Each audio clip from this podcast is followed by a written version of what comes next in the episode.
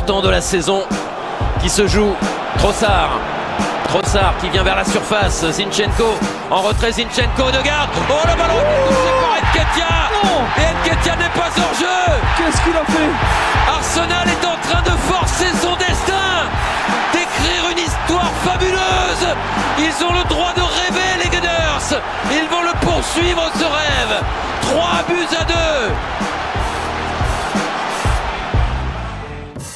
Bienvenidos amigos de Arsenal en América a este nuevo stream en Twitch. Acá estamos para hablar de lo que sucedió en la fecha número 13 de la Premier League. El Arsenal ganó en su visita al Brentford 1 a 0. Victoria importante para el conjunto de Arteta, conseguida en los minutos finales del partido. En la agonía apareció Kai Havertz, que había ingresado como suplente tras un gran centro de Bukayo Saka, puso el 1 a 0 y le dio entonces el triunfo a los Gunners. Triunfo importantísimo, ¿por qué? Porque coloca al Arsenal en lo más alto de la tabla de posiciones de la liga inglesa, puntero único, absoluto, con 30 unidades. Por debajo están Manchester City con 29 y Liverpool con 28, que en esta jornada empataron 1 a 1 en la previa del partido al conjunto Gunner, entonces estaba la posibilidad de tomar la cima y así fue. En la visita a Brentford, Arsenal consiguió tres puntos muy valiosos para ahora estar en lo más alto mirando a todos desde arriba en una liga inglesa con partidos y resultados para debatir, para comentar una jornada, la verdad que eh, inmejorable para el Arsenal, que se completa este lunes. Eh. La fecha número 13 se va a estar completando con el partido entre Fulham y Wolverhampton, que se va a disputar en esta jornada. Mi nombre es Rodrigo Duben, la bienvenida a todos ustedes que ya se están sumando ahí al chat de Twitch. Lo veo al señor Mauro Rossi, encargado de nuestras redes sociales. Buenas, dice. Seba992 AFC dice: Hola, hola. Cancel Strike, buenas a la banda. Hola a la gente, dice Sebastián CMG. Se suma Zach, que dice: ¿Cómo estamos? Los líderes, 10 puntos. La verdad que muy bien arrancando la semana. Las gallinas se quieren matar, dice antes de laburar viendo Arsenal América. Sí, sí, derrota también del Tottenham y vamos a estar comentando todo eso junto a ustedes acá en el chat de Twitch, pero también con los que fueron dejando alguna pregunta, ¿no? algún comentario en nuestra cuenta de Twitter, arroba bajo América. Ahí siempre abrimos eh, la posibilidad y abrimos el juego para que ustedes puedan dejar alguna pregunta, ¿no? Un, interrogante que profundice un poquito más el debate en el que, en el que vamos a estar metidos en este, en este programa. Y hablo en plural, lógicamente, porque no estoy solo. ¿eh? como cada lunes, le voy a empezar a ir dando la bienvenida al resto del equipo y arranco con Mati Tercich. Mati, bienvenido, buen lunes, ¿cómo estás? A ver, no, no te tengo ni imagen, Mati. Ahí estamos, ahí estamos. Ahora sí, ahora sí. ¿Cómo estamos? Viene medio, medio mal el internet, ¿no? Pero, pero va apareciendo Mati de a poco. Eh, bueno, a ver, ahora lo, ahora lo sumamos a Mati. Voy a sumar a Agustín Devoti. Debo, bienvenido, buen lunes, buen día, ¿cómo estás? ¿Qué tal muchachos? Buen día buen lunes. Hola Rodri, saludos a todos en el chat, saludos a los que están viendo en diferido. Eh, un buen lunes, como vos dijiste, la verdad, ahí mientras te veo ah, haciendo la logística matística. No lo pude eh, tener preparado hoy. Sí, estamos contentos, la verdad. Eh, punteros, sobre todo, me parece que el triunfo del sábado es uno de esos tres puntos que se terminan valorando más en el tiempo que tal vez en el presente. Eh, me gustaría ver cuántos equipos a lo largo de la temporada van a poder ir a la cancha de Brentford y llevarse los tres puntos. Creo que, es uno de esos equipos muy engorrosos, muy difíciles para jugar. Eh, me parece un poco injusto también cuando se habla de los grandes entrenadores de la Premier, que nunca se los menciona Thomas Frank, que creo que está haciendo un trabajo espectacular con Brentford, con un presupuesto muy limitado. Y me parece que que es un equipo que siempre te, la hace pasar difícil. Es un equipo que, tiene las líneas muy juntas, es un equipo difícil de entrarle y me parece que, que Arsenal se termina llevando un triunfo fundamental en un encuentro con muchos atenuantes, con el tema del cambio obligado de Ramsdale, que no tuvo un buen partido, que está cada día más claro que, parece que está con un pie afuera o casi los dos del equipo lamentablemente. Le tocó reemplazar a Raya por una cuestión contractual de que está préstamo y que no pudo atajar la verdad que tuvo un partido bastante malo eh, y paradójicamente se termina llevando a la valla invicta. Eh, en un encuentro donde gracias a Rice y gracias a Sinchenko nos fuimos justamente con el arco en cero porque fueron fundamentales para sacar dos pelotas en la línea que pudieron haber terminado en gol, sobre todo la de Rice, que creo que es la más relevante de todas, donde tuvimos un poco de polémica con el gol anulado a Trossard. Eh, que vos lo ves desde una cámara y es offside, lo ves desde la otra perspectiva y no parece offside. Eh, la eterna polémica que hay con esta cuestión, por suerte no terminó afectando al resultado final, sino creo que estaríamos con otro semblante acá hablando eh, sobre el partido. y lo más destacado de todo me parece, eh, incluso con el cambio de arquero, seguimos manteniendo la solidez defensiva, que creo que es la gran característica del equipo esta temporada. Me parece que Arteta hizo un revisionismo con respecto a lo que fue el año anterior y se dio cuenta que el gran debe del equipo era mejorar el tema de los goles en contra. O sea, podés llegar a anotar, si querés, 100 goles en una Premier, pero si te hacen más de uno por partido, más de 38, vas a estar complicado. Ahora mismo nos encontramos con un Arsenal que tiene 10 goles en contra en 13 partidos, es el mejor en esa faceta en toda la Premier League. Y un dato que me parece que grafica muy bien cómo se ha ido mejorando con esta cuestión y cómo estamos muy por encima del resto, es que desde la temporada pasada hasta hoy, el Arsenal tiene 14 vallas invictas como visitante en la Premier y es por lejos el equipo que, eh, eh, que, mejor ubicado está en este rubro. Vos fíjate que recién lo siguen con 8 Manchester United, Manchester City y Fulham. O sea, la diferencia es sideral y me parece justamente que lo más importante para esto es que estamos viendo un Arsenal que parece que todavía no arrancó, que no está en su mejor momento, que no está en su esplendor y sin embargo estamos líderes, es el, equipo con la valla menos vencida y me parece que eso nos da mucho margen y mucho optimismo para pensar en lo que viene y para darnos cuenta que si este es el nivel actual del equipo y nos está alcanzando para estar punteros, ojalá podamos ver a un mejor Arsenal que pueda ser más solvente y que pueda mantenerse en el liderato hasta la fecha 38. Total, totalmente. Suscribo, suscribo cada palabra. Debo, dice Zach, la cobra por fin picó. Kai apareció cuando más lo necesitábamos, aporta Paola.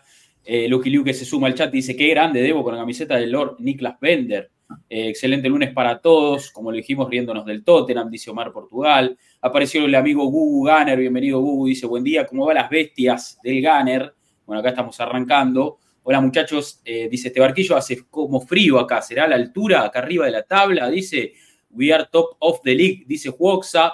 Se suma el amigo Jotica con su primera intervención que dice, buen día, saludos desde Cartagena, Colombia. Bueno, abrazo ahí a, al amigo Jotica y a todo Colombia, a todo Cartagena. Saludos punteros, dice Leandro Paredes. Bueno, la gente que se va sumando al chat. Y en breve lo sumaremos a Mati. Si podemos, está con unos temitas de conexión, pero eh, en la medida que, le funcione Internet lo, vamos a ir eh, incorporando.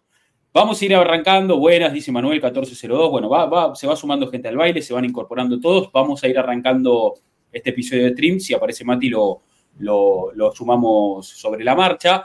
Y como siempre, hablando de una jornada de Premier, eh, como para ir entrando en calor, como para que ustedes también se vayan poniendo cómodos, una jornada de Premier muy a pedir del Arsenal, ¿no? Más allá de la victoria del United ayer, que, hubiera sido ideal verlo perder, hubiese hubieran dado todos, todos los resultados eh, acordes a nuestras pretensiones. Todo comenzó muy bien el sábado eh, con, ese empate ¿no? entre, entre City y Liverpool. Eh, un partido que le daba la posibilidad al Arsenal de, subirse a la punta y una jornada que, terminó siendo también bastante positiva, por ejemplo, por la goleada del Chelsea, que recibió el Chelsea ¿no? en, su visita a St. James Park, la caída del Tottenham de ayer. Ahora vamos a, matizar con cada, con cada partidito. A ver, ahí escribió Mati, está probando. Bueno, eh, buen día, puntero, dice Rau que se vuelve a suscribir a este canal. Eh, cuatro meses acá, se suscribió por cuatro meses Rau. Así que grande, grande, tenemos cuatro meses por delante junto a Rau bancándonos. A ver, vamos a meternos entonces en el análisis de la fecha partido por partido. Eh, empezamos entonces cronológicamente, debo, a ver, la fecha arrancaba con el partido más importante de todos.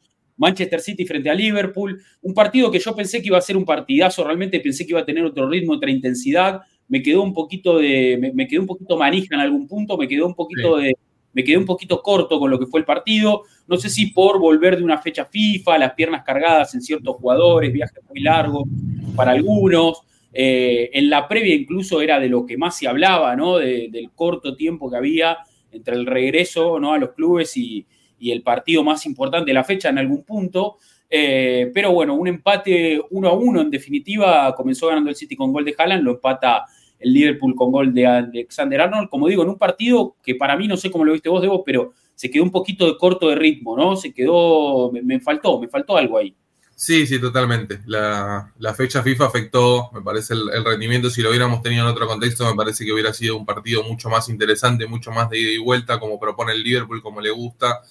Al fin y al cabo termina siendo, como decimos, un resultado favorable. Cada vez que, el City pierde puntos, uno termina festejando casi como un triunfo propio, porque es una anomalía absoluta. Es lamentablemente competir contra un equipo que se equivoca muy poco, que da muy poco margen y bueno, eh, la verdad que gracias al Liverpool que nos dio una mano con un Alexander Arnold desatado, con un Alexander Arnold que claramente muestra su mejor versión cuando tiene que ir hacia adelante, eh, termina anotando un golazo, eh, lo estamos viendo al, se podría decir ya ex lateral, porque a día de hoy lo vemos jugando mucho más centralizado, en Inglaterra incluso juega de doble pivote, ya directamente asentado en esa posición.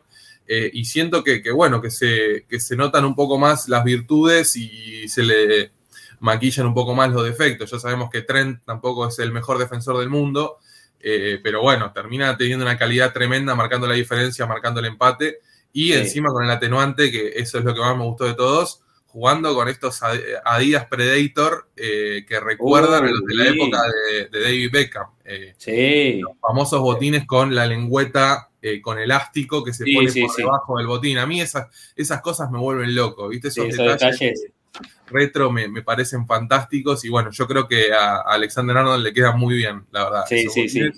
Así que, y le, trajeron suerte, evidentemente, ¿no? Inspirado, Tren. Gran gol, hizo buena bomba, metió una buena jugada de Liverpool, una buena transición. Una contra, sí, sí, sí, muy, muy, Liverpool, muy transición, un ataque que casi termina en gol del City, termina en, deriva en un gol de Liverpool.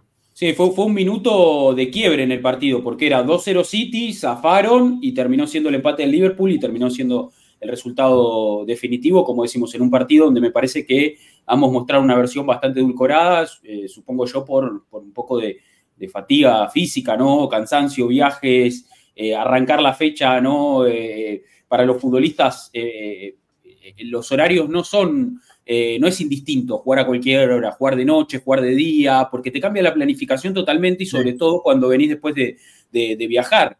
Eh, es un tema recurrente en Premier esto. Yo veo muchos entrenadores y jugadores quejarse cuando les toca jugar en primer turno, porque se ve que claramente te cambia mucho la cuestión de el tema del descanso del día anterior, el desayuno, la preparación física. Me imagino que, eso te termina afectando. Sí, sí, sí, es, es como digo, no, no es indistinto y me parece que, bueno, eh, yo, yo creo que se notó, se notó en el ritmo, en la intensidad, que los jugadores no estaban a tope, ¿no? Tanto en City como Liverpool. Salió un partido bastante, lógicamente, entretenido porque es la Premier, porque son dos grandes equipos, porque hay jerarquía, eh, porque hay calidad y, bueno, en definitiva, eh, eso, eso termina saliendo a la luz en algún punto. Buen partido de Doku, Jalan que convirtió, el Liverpool, que es un equipo con muchos recursos ofensivos, más allá de de que, de que se regala bastante atrás también, Debo. O sea, es un equipo que me parece que, o sea, se presta el golpe por golpe como muchas épocas, pero no tiene la misma solidez que tenía en algún momento. Me parece que queda mucho más desnudo, ¿no? Sí, sí. El otro día lo dijo Diego cuando habló de Liverpool, que tiene razón. El tema del cambio del mediocampo es sustancial para, darse cuenta cómo se modifica la cuestión del equipo, eh, jugadores con otra jerarquía, con otras características, que me parece que, como decimos, o sea, el, eh, Klopp está readaptando su equipo a lo que tiene. Él siempre fue fanático del golpe por golpe, del fútbol rock and roll, de, de, la cuestión. Eh, pero bueno, uno sabe a lo que está expuesto realmente y creo que a pesar de todo y a pesar de que el partido nos decepcionó un poco, creo que termina siendo un empate justo que no sé si a los dos los va a dejar conformes, pero por lo menos a nosotros sí. Sí, sí, completamente. Y esto que vos decís de, del mediocampo, eh, cómo esa, ese, ese eh, el reciclaje que hizo Klopp en esa sala de máquinas, ¿no? Con, con antes mediocampistas mucho más de despliegue y hoy tiene mediocampistas mucho más técnicos y se nota el cambio, ¿no? del equipo, cómo, cómo ha cambiado su, tónica, ¿no? Hoy, hoy es un equipo que si bien, como decimos, se sigue prestando el golpe por golpe, no tiene la misma contundencia eh, y sobre todo en esa, en esa mitad de la cancha, ¿no? No tiene el mismo peso, ¿no? Eh, y me parece que, que, bueno, ha ganado mucho, como decimos, en, en, otras áreas, ¿no? Es un equipo capaz mucho más preciso, mucho más rápido, mueve la pelota de otra forma, pero eh, quizá le falta, ¿no? Le falta un poquito de peso, sobre todo los retrocesos, está quedando, está quedando bastante desprotegido. Y bueno, eh, salió ileso de su visita al Etihad, se podría decir que un, empate, eh, más, allá, más allá de que era el resultado que nos conviene a los dos, yo creo que Liverpool también pelea el campeonato, ¿no? Sí, no, tan, ileso, porque ahí nos comenta Maurito Rossi que parece que se lesionó a Allison ah, el partido y tiene chances de perderse el partido con Arsenal. Nosotros ah, jugamos con Liverpool. Ahora en diciembre es. Sí, nosotros jugamos con el 23 eh, de Wolverhampton, Luton, Aston Villa. Bueno, todavía falta, sí, 23 de diciembre. Hay que ver cómo el grado de la lesión en un mes. Tiene, sí, tiene un mes, tiene un mes, claro, tiene un mes. Vamos a ver qué. Vamos a ver qué es lo que pasa, sí. Eh, la verdad que no tengo el número a mano, pero probablemente entre Liverpool y City eh, den, qué sé yo, 15 jugadores a la selección. También eso termina afectando mucho, ¿viste? O sea, calculo que la gran mayoría de los que jugaron el otro día en el Etihad habrán tenido mínimo uno o dos partidos con su selección, viajes y por supuesto. Sí, sí, y medio entrenamiento y bueno, es un poco también lo que así funciona para todos, pero evidentemente, a ver, creo yo que cuando vos tenés un partido tan importante, eh, la, la, Premier en estas cosas a veces es donde, ¿no? Donde flaquea, donde hace un poquito de agua, más allá de ser un gran producto. Eh, era un partido para ponerlo en, otra, en otro turno o en otro día o tratar de ubicarlo. Todavía no sé porque los dos tienen Champions, ¿viste? Eh, va, Eso Liverpool tiene Europa League eh, la semana. Eso también es difícil, ¿viste? O sea, venís de... Lamentablemente la voracidad de los calendarios no te dan mucho margen para esto. O sea, FIFA, Premier, Champions y así. O sea, es jugar cada tres días acá en otro continente. Sí, es verdad, verdad. Sí, hablamos siempre igual, siempre acá, o sea, la verdad que hasta que los jugadores no se planten y, y pidan eh, un cambio, esto va a seguir todo igual. El otro día escuchaba una conferencia de prensa de Xavi que había hecho una propuesta que me pareció interesante, que decía de tratar de dividir la temporada, de se juega toda la temporada seguida, corta la temporada, dos meses para que eh, los jugadores puedan estar con su selección, un mes de vacaciones y tratar de reiniciar a la temporada siguiente. Por supuesto que no es aplicable a todos los años porque a veces hay Copa América, hay Eurocopa, hay distintas competiciones, pero tendría mucho más sentido esto de agrupar la fecha FIFA para que los jugadores no tengan, no tengan tanto que ir y venir, por sobre todo, o sea, los, los viajes, quieras o no, entre Europa, Sudamérica, Asia, terminan desgastando a, los futbolistas. O sea, no es un detalle menor. Y me parece que ya después nos vamos a meter más en profundidad, pero por ejemplo, el, eh, sábado Gabriel Jesús y Martinelli no jugaron al 100% de sus posibilidades y se notaba claramente que venían no, muy claro y que encima hay que sumarle que Brasil no está en su mejor momento. El otro día tuvieron un traspié ahí medio histórico, pero eh, tiene, tiene todo el sentido del mundo que los jugadores no estén en plenitud después de haber jugado con sus selecciones. No, no, claro, claro, totalmente. Eh, gracias a Javier Ortiz, eh, que se ha suscrito por tres meses. Hola, buenos días, fin de semana perfecto. Menos mal que Javier salvó las papas, dice, dice Javier ahí, mientras, mientras se suma con esa sub. Eh, y a ver, vamos a seguir con, los partidos. Estaba viendo el tema Mati, pero sigue ahí medio, medio con complicaciones. Sí, sí, medio con complicaciones. Bueno, fecha que comenzó con un, un plato fuerte, eh, siguió con una tanda de partidos, ¿no? En la que, por ejemplo, eh, ganó Luton 2 a 1. Eh, tremendo triunfo de Luton. que es un gran triunfo para ellos frente a Crystal Palace, va a ser uno de los próximos rivales del Arsenal. Victoria de, de, West Ham frente a Burnley, de visitante, un Burnley que no levanta, muy complicado va a estar para que se quede en Premier. Eh, si sigue este ritmo. La victoria del Brighton también de visitante frente a Nottingham Forest. Sheffield que, cayó como local, ganó Bournemouth 3-1 eh, en su visita a Bramall Lane.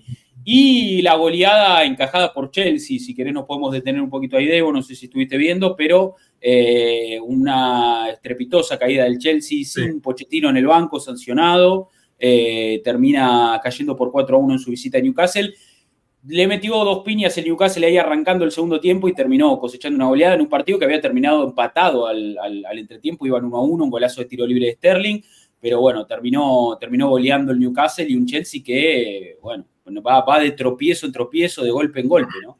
Sí, sí, Pochettino dijo que fue el peor partido de la temporada y eso que la temporada tampoco viene, con, viene en un nivel muy alto, ¿no? O sea, es llamativo lo del Newcastle porque está medio que en una situación inédita, afrontando esta cuestión de la Champions y de la Premier, tratando de seguir arriba.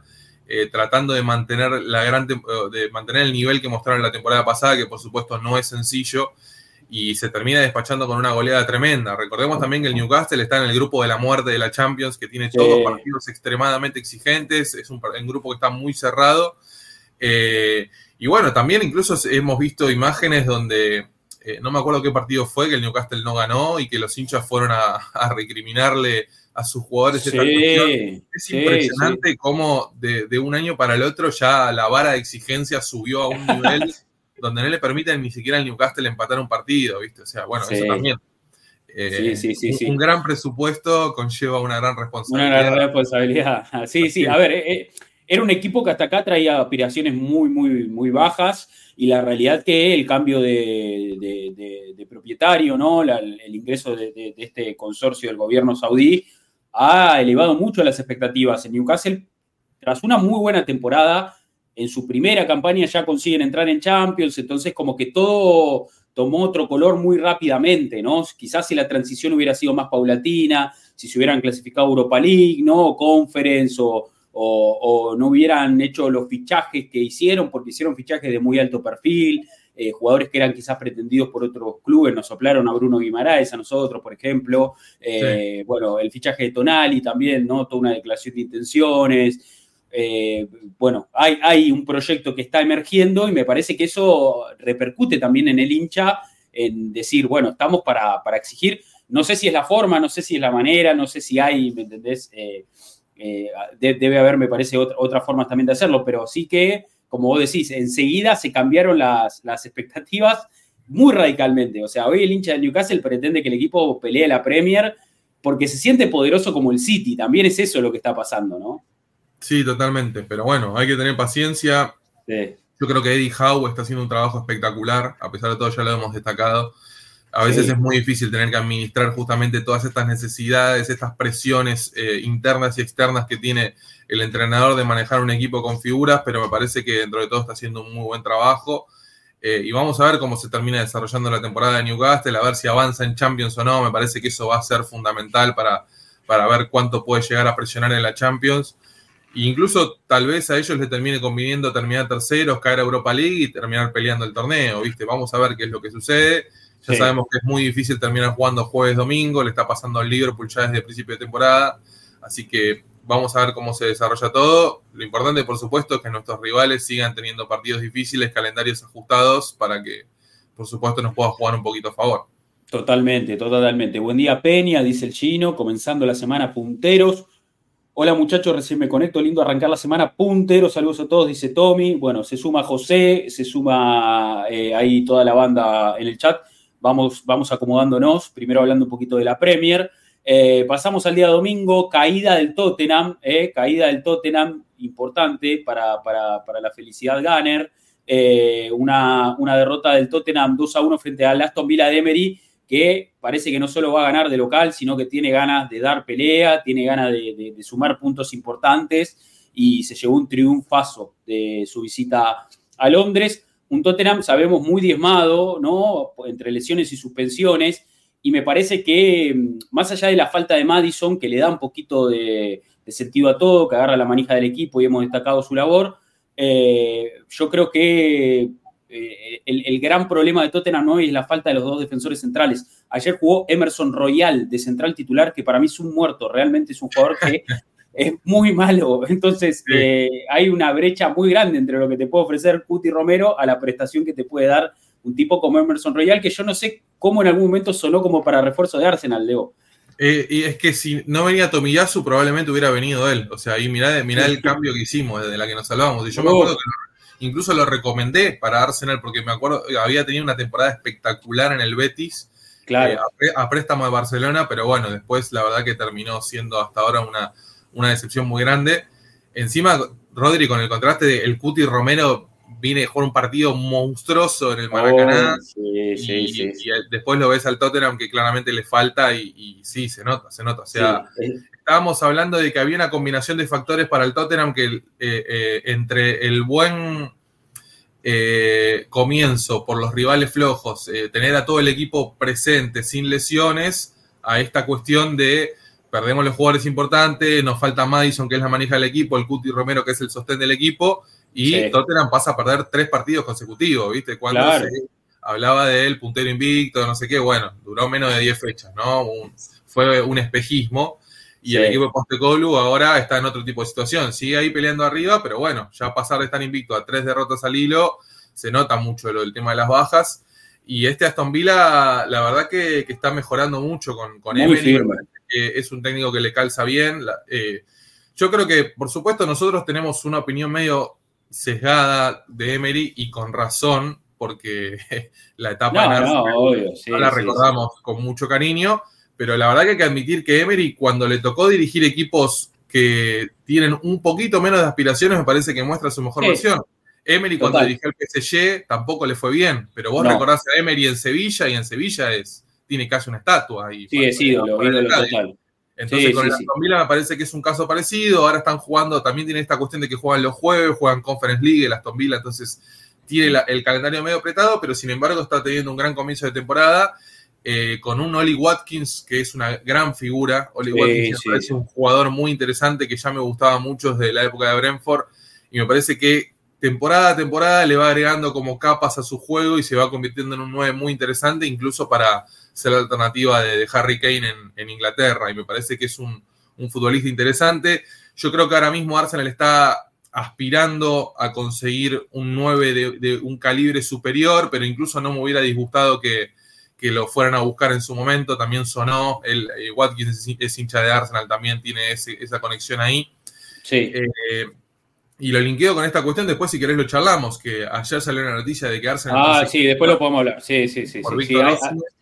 Eh, una de las fuentes más confiables de, data de Arsenal lo, ratificó esta noticia. Lo que sí también es verdad es que Arsenal va a tener que pelear con Chelsea, ¿viste? Y, vamos a ver qué es lo que termina pasando. Yo creo que Osimen, particularmente, o sea, después de haber salido campeón con Napoli la temporada pasada, hubiera sido un gran momento para él como para salir. Se decidió quedarse y ahora mismo el Napoli está en una situación completamente distinta a la de la temporada pasada, no está peleando por el torneo. Lo echaron al entrenador que reemplazó a, a Spalletti, que era Rudy García.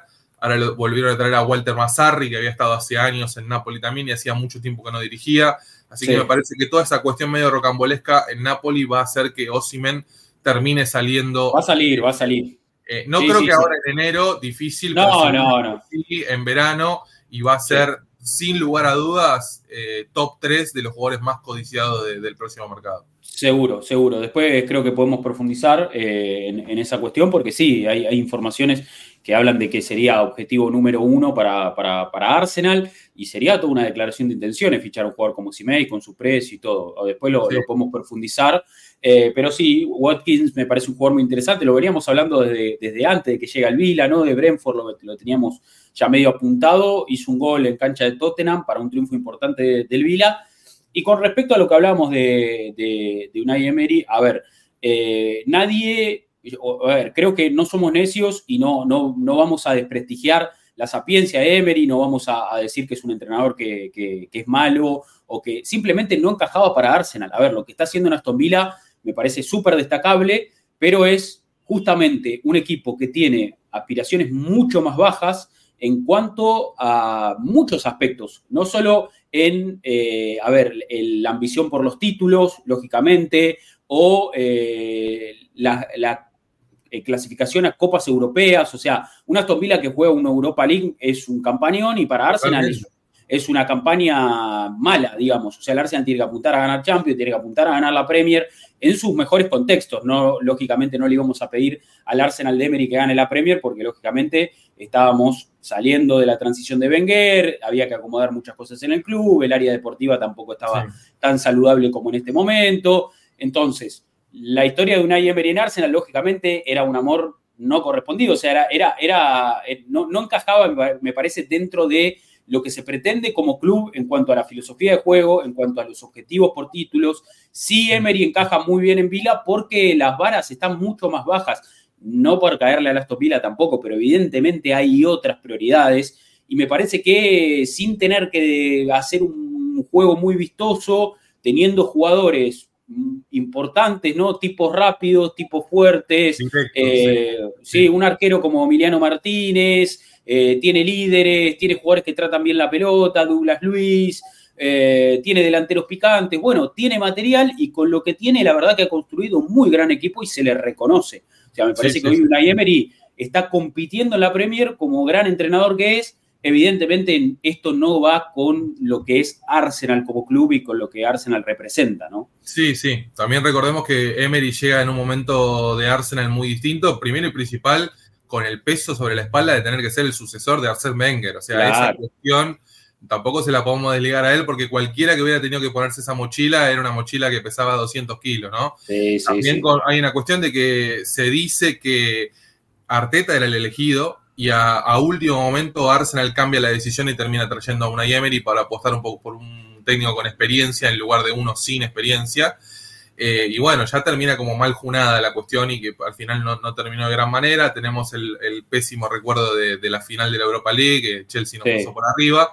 Sí, sí. Eh, y bueno, eh, lamentablemente. Incluso, incluso Evo, hay, hay, un dato que, que, me parece que refleja un poco lo que era el vestuario cuando estaba Emery, y si lo comparás con lo que es el vestuario ahora que está Arteta, es un abismo de diferencia, que el dato es el día posterior a la final que pierde Arsenal en Baku contra Chelsea, que termina recontra goleado, Emery había citado a todos los jugadores a que vayan a una reunión individual con él para hacer como un balance de año y para encarar lo que venía, porque era el último partido de la temporada, se cerraba todo. Y hubo jugadores que no fueron, Debo. O sea, imagínate lo que era el vestuario.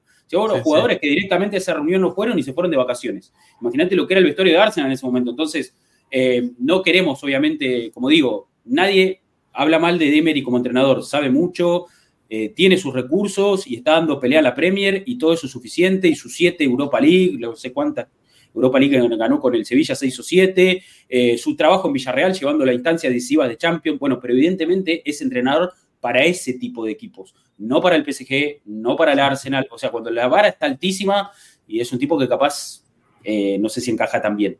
A mí con Emery me pasa lo mismo que con Giroud. Vos le preguntás a hinchas de otros equipos y van a tener una opinión radicalmente distinta sobre Emery y sobre Giroud que la de que van a tener los hinchas del Arsenal, que vivimos una realidad completamente distinta. Vos lo ves a Giroud, no sé, en Milan, en Chelsea, en otro equipo, y decís, che, buen delantero, en Montpellier, no sé qué. Bueno, en Arsenal fue un desastre. Y Emery exactamente lo mismo. Sí, sí, totalmente, totalmente.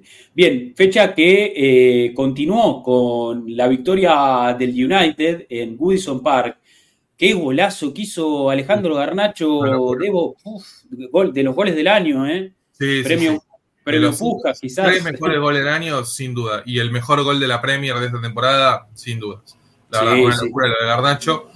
Eh, este resultado sirve mucho para graficar lo que viene siendo la temporada del United. Es la primera vez que ganan por más de un gol de diferencia en toda la temporada. Claro, claro, claro. Sí, sí, viene, viene muy, muy mezquino el United esta temporada. Viene muy flojo, muy, muy limitado. Un equipo que, a ver, incluso ayer en Wilson Park, yo no vi todo el partido, pero vi el primer tiempo. Y el primer tiempo, más allá de, del golazo que hizo Garnacho, más allá de lo que vos quieras, eh, por momentos dominado, por momentos dominado por Everton, por momentos sufriendo, eh, teniendo que responder Onana, teniendo que responder la defensa. Eh, la verdad que, o sea, un United que no le sobra absolutamente nada. O sea, está muy, muy corto. Sí, sí, y que, ya que hablamos de los arbitrajes todos los, fines de semana, le cobraron un penal muy livianito para que mm. se ponga 2-0 arriba. Eh, y creo que, creo que lo mejor para el United fue el debut de un chico que se llama Maino, que es un, chico que tiene 18 Muy bueno, ¿eh? Volante central, un animal, te digo. La verdad, ahí en el medio me parece que, va a terminar jugando mucho porque es un perfil que claramente el United no tenía ahí en el medio campo.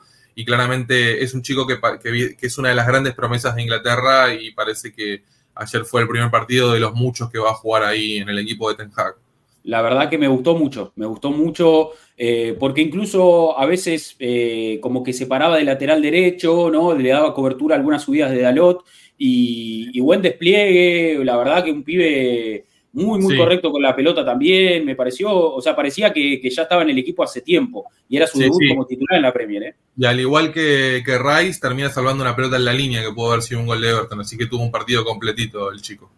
Sí, sí. Eh, dice Nico, qué bronca el gol de Garnacho, solo a seis puntos es tan insólito. Incluso vi eh, gente del United contenta con solamente estar a seis puntos. Me parece que no están viendo todo lo que, lo que todos estamos viendo. Pero bueno, eh, evidentemente ellos lo. La Premier League, tarde o temprano, te da un golpe de realidad. Y si no venís fino, lo vas a terminar pagando realmente. Sí, sí, sí, sí, totalmente. Lo que dicen ahí en el chat es verdad. El Tottenham viene de tres derrotas consecutivas y la semana que viene juega contra el City. Uh, un partido muy picante va a tener el equipo de Anche. Eh, y, el Cuti se lo pierde. Es el tercero que se va a perder. Ya es el último, digamos. Ya, ya es el último, ¿no? Sí, ya es, ya es, el Ahí, sí que se, eh, ahí sí que se va. Si, si Emerson le va a hacer marca personal a Haaland, podemos llegar a tener el partido más divertido del fin de semana. Sí, sí, la primera vez que, gole, que Haaland hace 10 goles en un partido en su carrera, sí, sí, después venir el... No, en, en, el, en, el, Mundial Sub-20, ¿te acordás que hizo como 10 goles en un partido? A ver, sí, había hecho bueno, sí, puede, 9, 8, 9. puede llegar a pasar algo similar. Sí, sí, sí, sí. Contra Honduras, creo, 12 a 0 ganó, Noruega. Sí, sí, sí, sí. La primera vez que el mundo conoció a Erling Haaland. Exacto, exacto, exacto. Bien, bueno, fecha de Premier que como decimos se va a completar este, este lunes. ¿eh? Fulham Wolverhampton van a estar jugando partido, ¿eh? en un par de horas. Sí, lindo partido para cerrar la fecha, para ver, para ver un poquito de Premier, para ver un poquito de fútbol. Así que, bueno, veremos cómo, cómo continúa este campeonato, donde Arsenal puntero, ¿eh? 30 puntos, eh, está en lo más alto de la tabla, más 17 en la diferencia de gol. Está el City por debajo con 29 unidades, más 20 y el Liverpool que tiene 28 puntos más 17 también, misma, misma diferencia de gol que, que Arsenal, mismos puntos que Liverpool tiene Aston Villa, eh, que está en el top 4, se metió en el top 4 y bueno, ahí aparece Tottenham quinto después de sus 10 victorias consecutivas, tres derrotas como para, como para que todo vuelva un poco a la, normalidad. Eh, bien, Mati evidentemente está, out, así que Vamos a, continuar y le mandamos un abrazo. Esperemos que, la próxima pueda, pueda estar. Eh, Wolves, nuestro próximo rival, nos aporta el equilibrio, así que bueno, más razones hoy para ver entonces el partido por la tarde contra Fulham para ir entrando un poquito en sintonía con este Wolves que ha sacado alguno, alguno, algún que otro punto importante. ¿eh? le ganó, no hace tanto, le ganó al Tottenham, fue uno de los responsables de esta debacle también, ¿no? Sí, sí, sí. Eh, ahora, bueno, se fue Lopetegui, entró Gary O'Neill, que está teniendo una buena temporada eh, bueno, el Wolves eh, tiene, tiene buenos jugadores, tiene jugadores interesantes. Incluso, bueno, ahora están padeciendo la baja de Pedro Neto, que ya lo hemos comentado acá, que debe ser el mejor jugador del equipo y, lamentablemente no, tiene suerte con las lesiones. Eh, así que bueno, hoy vamos a estar pispeando un poquito Wolves. Le ganó, le ganó el City, los Wolves también, en un partido que el City jugó sin Rodri, ¿no? Y, también perdió, perdió puntos ahí un equipo que, bueno, va, a venir a, proponer lo suyo, va a venir a, jugar al Emirates, así que veremos después cómo, cómo va hoy por la tarde. Vamos a meternos en el análisis del partido, eh, fecha número 13, como decimos, el Arsenal visitaba un Brentford, que sabemos que es un equipo que siempre pone las cosas difíciles, sobre todo en su cancha. Arteta había hablado en la previa, dijo, ya hemos tenido malas experiencias acá. Recuerdo una vez que nos ganaron con un gol de lateral la primera fecha, un equipo armado como se podía, plena época de COVID. No sé si Cuando arrancamos con las tres derrotas al hilo, ¿no? Que tambaleaba el Arteta, que perdimos 5 a 0 con el City. Claro, exactamente. Fue, fue el primera, o sea, la primera temporada Arteta completa. Él ya había tomado el cargo a mitad de camino de Emery. Después, a la, a la campaña siguiente, era su primera temporada completa. Arsenal había hecho buenos refuerzos, porque me acuerdo que en ese jugó Ben White de titular ese partido, como su primer partido en Arsenal.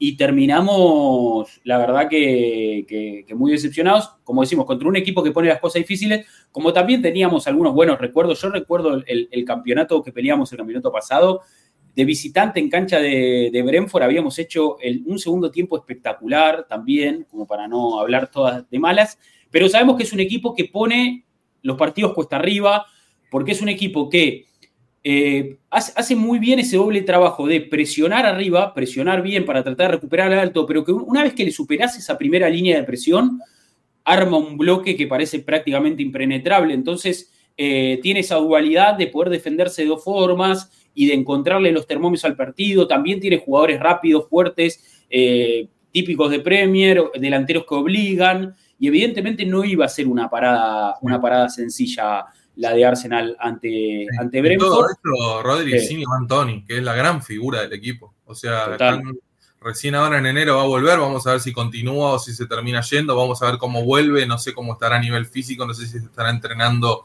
a tope en todo este tiempo, pero bueno, lamentablemente lo perdieron, es una baja fundamental. Pero bueno, eh, como decimos, Thomas Frank me parece que es un entrenador muy inteligente, es un entrenador que sabe reconstruir su equipo, que sabe reformarlo. Me parece que perdió a Tony en un equipo que a veces jugaba 3-4-3 o 4-3-3, lo cambió, puso dos puntas. Eh, Wisa y Embeumo son dos tipos que son insoportables para los oh, defensores, cómo te corren, cómo te presionan, cómo te cómo meten. Y creo que el, gran mérito de, de, este Brentford es que es un equipo que, como vos decís, eh, tiene las líneas súper compactas. Entonces hay muy pocas distancias entre, entre los jugadores y eso, tanto en ataque como en defensa, siempre te va a dar una ventaja, porque si vos no le dejas espacios a tu rival, va a ser muy difícil que te terminen lastimando. Y, me parece que gran parte de que Arsenal no haya tenido un, partido de esos brillantes el otro día fue responsabilidad de Brentford, que no lo dejó jugar a su antojo. Y se terminó dando un partido con muy pocas situaciones que incluso eh, si no hubiera sido, como decimos, por Rice y por Sinchenko, tal vez el Brentford se podría haber llevado un empate o incluso un triunfo. Total, totalmente. Arsenal venía de, ganar la Burnley, venía de su victoria ante Sevilla y venía, lógicamente, como decíamos, con un resultado opuesto. Había arrancado el día eh, con el empate entre City y Liverpool. La posibilidad entonces de si ganás te quedás como único puntero. No era una parada sencilla.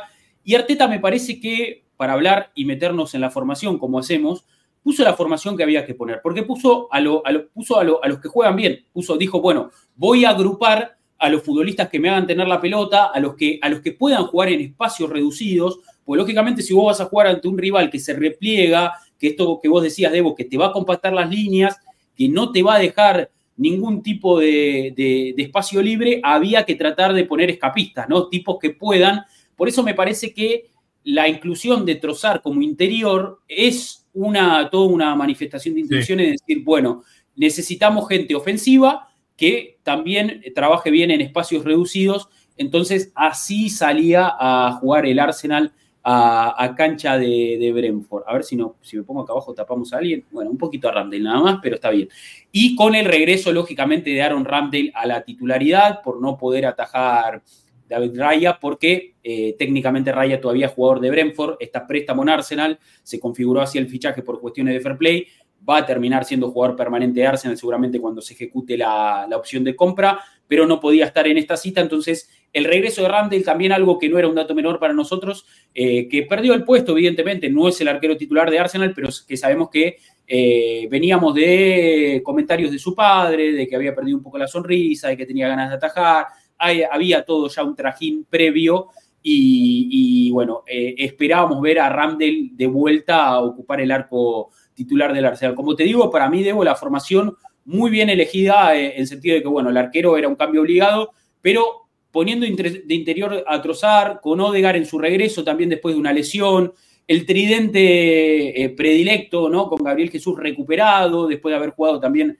eh, más de 90 minutos eh, con, Brasil, ya lógicamente eh, en óptimas condiciones físicas.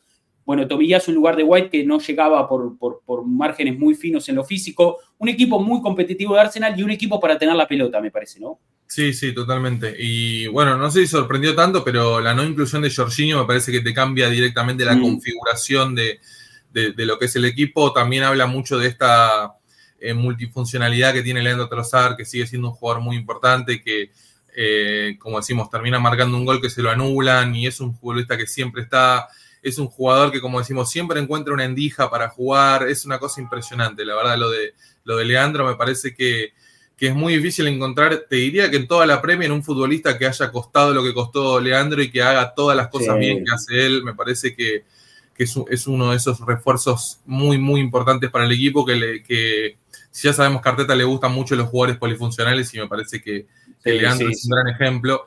Eh, creo que el equipo estaba, la verdad, estaba bien planteado dentro de todo. Eh, lo único que me deja dudas, como siempre, es esta cuestión que ya lo hemos hablado y me parece que se terminó notando, lo del tema de tener a Enquetia entrando desde el banco. Ya hemos mostrado acá con imágenes y con estadísticas que Ketia no es un buen revulsivo, hasta ahora no ha, no ha demostrado que pueda llegar a ser un buen suplente que tenga su aporte desde el banco. Sus mejores momentos los hemos visto cuando puede encadenar partidos como titular. y bueno, ahora mismo está claro que es el suplente de Gabriel Jesús. Y espero que lo que sucedió el otro día también le cambie un poquito la cabeza a Arteta con lo del tema de Havers, viste que tenerlo ahí como una posibilidad para jugar más arriba, para tener una referencia ofensiva, para tener un jugador que sea una amenaza aérea, que es una cuestión que de mitad para adelante creo que no tenemos, eh, a pesar de que tenemos muchos jugadores con buen porte y con buena altura, me parece que esa cuestión que te da Havers no te la da ningún otro futbolista.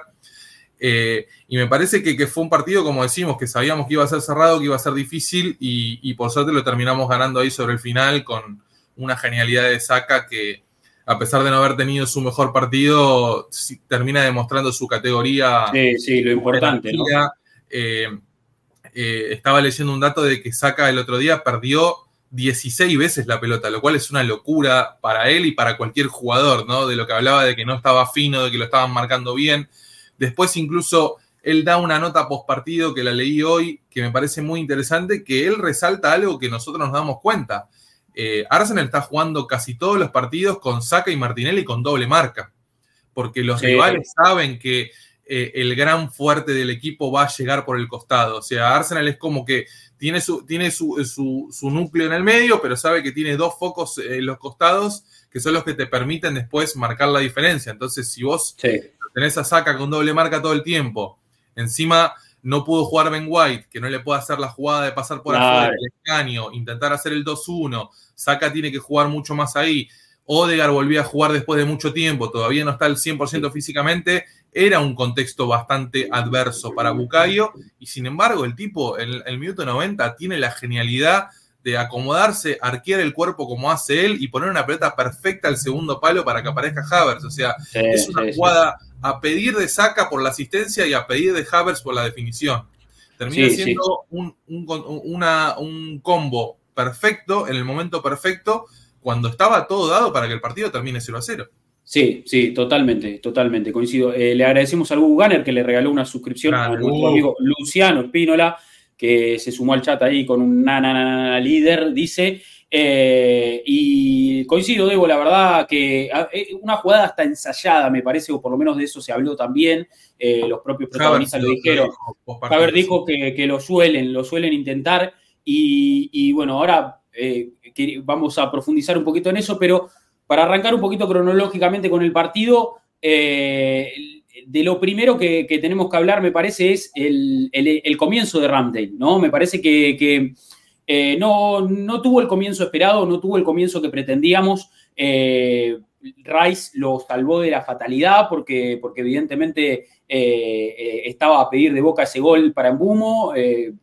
Ramsdale dudó en su pase, que para mí se la tendría que haber dado igual a Rice. Rice hubiera resuelto, creo yo, de primera, él ya tiene, el, va una jugada adelante, así que no sé si se hubiera complicado tanto o capaz estoy poniendo muchas expectativas en él, pero, pero creo que eh, dudó demasiado Randall y casi, casi Arsenal eh, terminan de ventaja arrancando el partido y no era el inicio quizás más, eh, no, no, era el mejor inicio teniendo en cuenta, claro, porque porque Randall venía de muchos partidos sin atajar y la cara de Arteta, cuando lo enfocan, la cara como diciendo, ¿qué hago? ¿Lo tengo que sacar a este tipo? ¿Cómo sigue esto? Porque evidentemente eh, no, no era para nada auspicioso decir, viste, si el arquero tiene una tarde dubitativa acá, que encima tenemos todo el estadio en contra, porque a partir de ahí se le puso todo el estadio en contra y, quisieron como profundizar ese nerviosismo, ¿no? Como llevarlo más al extremo. Por suerte, Randall es un tipo que es es canchero, ¿no? Ahí lo decía Javier, que lo comentaron en vivo. Personalidad le sobra, eso sí. Claro, claro. Y, que, que, empezó a, incluso a la siguiente jugada, quiso meter un pase filtrado como para decir, miren que yo también estoy acá y voy a hacer mi partido, ¿no? Sí, sí, sí.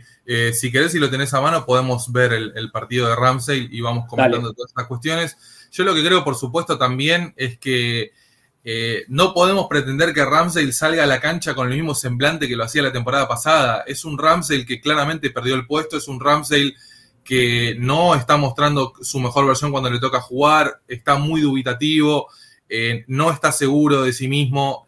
Eh, y bueno, va de la mano con toda esta cuestión de, la llegada de Raya, de haber perdido el puesto, de que Raya dentro de todo viene teniendo buenas actuaciones, o sea, a pesar de que no convence todavía al 100%, me parece que a día de hoy viendo el presente de ambos, está claro quién es el arquero titular y quién es el arquero suplente.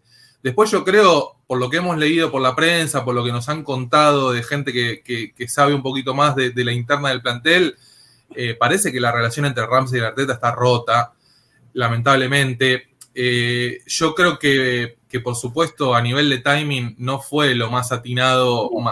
Eh, si, como decimos, a ver, yo no creo que, que, el padre de Ramsey salga a hablar del presente de su hijo sin el consentimiento del propio jugador también. Entonces, viste al fin y al cabo uno termina leyendo la declaración y la primera sensación que uno le queda es, este tipo manda al padre a hablar sí, a que diga. que no juega, ¿viste? Entonces es como esa cuestión de que es, ese tipo de situaciones, me parece que uno de los grandes méritos de Arteta fuera de la cancha fue erradicar por completo ese tipo de situaciones en el vestuario. Arteta cuando llega a Arsenal toma un vestuario que era un desastre absoluto. Era, eh, eh, y me parece que, como decimos, la gran fortaleza del equipo es mantenerse unido, vamos todos para el mismo lado, el que no juega tira para ese lado y no importa, hay que seguir. Y lamentablemente siento que Ramsey no está en esa sintonía. Sí me, gusta y me parece que va, muy de la mano de lo que es este grupo.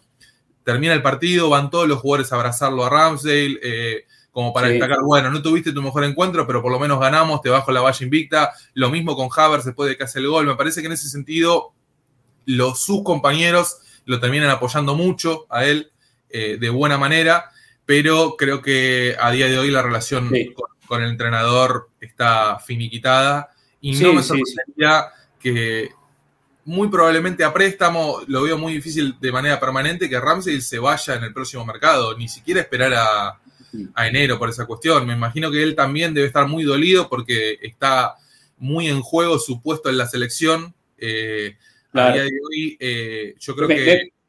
Me, parece que esa era su gran aspiración, ¿no? O sea, eh, él venía en crecimiento de decir, bueno, me puedo ganar hasta el puesto, o sea, soy titular en Arsenal, me puedo hasta ganar el puesto en la selección inglesa, donde tampoco hay, o sea, lo de Pickford tiene ya una larga data, arquero de mundiales y todo, pero, pero bueno. También está Pope, está Johnston, que está teniendo una buena Hay competencia. Me parece como que se abrió el abanico del tema del arquero de Inglaterra pero ahora mismo Ramsey está, si hay cuatro arqueros, hoy en día es el cuarto, ¿viste? O sea, está en una situación donde incluso puede llegar a no ser convocado también, ¿viste? Si, si va Pope, va Pickford y va Johnson, Ramsey se queda fuera de la convocatoria y con razón, porque la verdad que hoy en día no está mostrando ese nivel y dudo que en el contexto que le ofrece Arsenal pueda volver a mostrar el nivel que, que, lo hizo la temporada pasada. La verdad que es una situación difícil para él, para el club, y creo que, que es una cuestión que vamos a tener que resolver desde que llegó Arteta, lo del tema de los arqueros viene siendo muy cambiante. Eh, se encuentra la situación de, de Mi Martínez, que se termina yendo, viene Leno, Leno se termina yendo, viene Ramsey, que parece que se va, viene Raya. Eh, es un puesto donde la verdad a uno le gustaría tener estabilidad. La temporada pasada la tuvimos, pero claramente el entrenador decidió cambiar de perfil, apostar por otro tipo de arquero. Eh, y me parece que, que, también esta cuestión que vos decimos de la personalidad de Ramsey, de ser canchero, de jugar con el tema de, del público, no le termina favoreciendo. Y él incluso, me acuerdo en una entrevista, dijo que le cuesta muchísimo estar los 90 minutos del partido concentrado al 100%. Una declaración que es un... Sí, polemísimo. O sea, es un del pie absolutamente. ¿Qué va a pensar tu entrenador en el momento que escuche eso? Arteta ya lo intuía, pero si encima vos lo terminás confesando, es como un tema que la verdad te va a terminar sacando. O sea, yo eh, no, le puedo decir nada a Ramsey por lo que hizo la temporada pasada, porque incluso tengo más recuerdos de grandes partidos de él que de partidos malos, pero después se termina dando toda una cuestión que nos termina llevando a la situación actual, donde claramente es el arquero suplente y donde claramente está todo dado para que se vaya. Y lamentablemente la historia de Ramsey con Arsenal no va a terminar como nosotros creíamos. No, no, totalmente. A ver, ahora ponemos imágenes, pero, pero quería aportar un poquito a esto. Eh, creo que Arteta es, eh, Arteta es mano dura, Arteta es un tipo exigente, Arteta te, lleva al límite y me parece que eh, esto que vos decís del arquero y cómo fue constantemente reciclándose el puesto, yo creo que en algún punto su, opción favorita siempre fue Raya. No lo pudo traer en aquel momento trajo a Ramdel, que era una buena opción y que terminó siendo una muy buena opción porque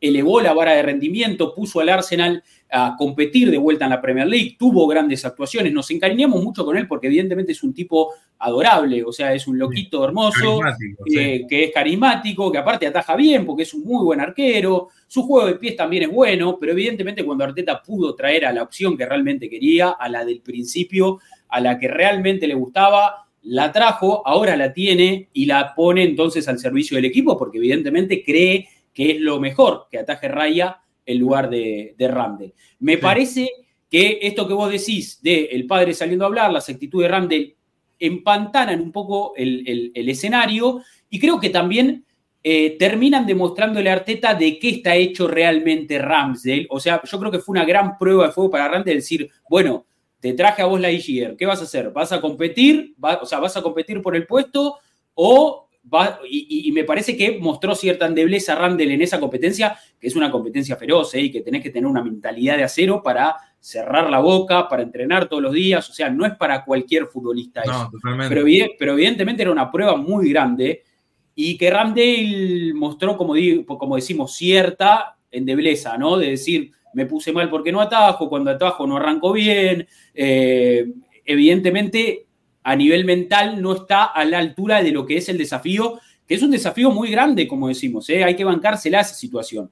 Yo no estoy eh, diciendo que eh, Randall hizo las cosas mal, hizo las cosas como le salieron hasta acá y lo viene haciendo. Muchos en el chat dicen, fue el último partido de Randall. Yo creo que Randall va a atajar un par de partidos más, o, o, por lo menos mientras esté en Arsenal y mientras tenga las posibilidades de ingresar al equipo, va a tener que atajar y va a tener que demostrar que está a la altura. Lo que sí coincido es que la, historia, como vos decías, no va a terminar como nosotros queremos. O sea, Randall evidentemente en algún momento va a salir de Arsenal porque él, él se siente un arquero de más alto perfil y, me parece perfecto que quiera buscar continuidad, que quiera buscar el arco de la selección. Me parece perfecto porque es su carrera y no le vamos a decir, no, no, quédate en el banco de suplente esperando tu oportunidad, como, pasó, como pasó con Emi Martínez, como pasó con Leno. Va a pasar otra vez. Esperemos que ahora Arteta, al tener a Raya, ya haya encontrado esa opción y el arco, digamos, sea una zona donde ya tengamos respuestas certeras, y no que tengamos que salir a buscar otro arquero o que, o que se inicie otra competencia.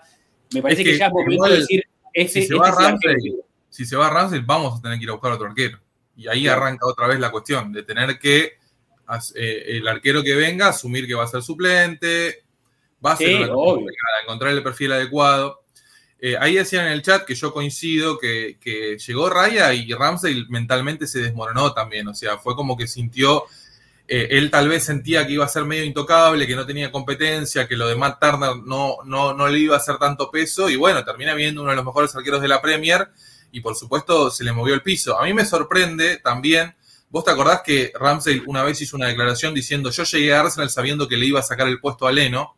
Me sorprende que él no haya pensado que le podía pasar exactamente lo mismo a él, ¿viste? No, se la vio, no la vio venir esa. No la vio venir, no la vio venir. Y como digo, me parece que no estuvo a la altura del desafío. O sea, el desafío era grande, porque te trajeron al arquero que el técnico quería. Y bueno, vos tenés que, pelear el puesto. O sea, profesionalmente, me parece que no, no, no pasó nada malo. El tema es que Ramdale se, se desmoronó. O sea, se desmoronó y ahora está en la pelea corriendo desde atrás, porque evidentemente eh, no, no, salieron las cosas como, como se esperaban.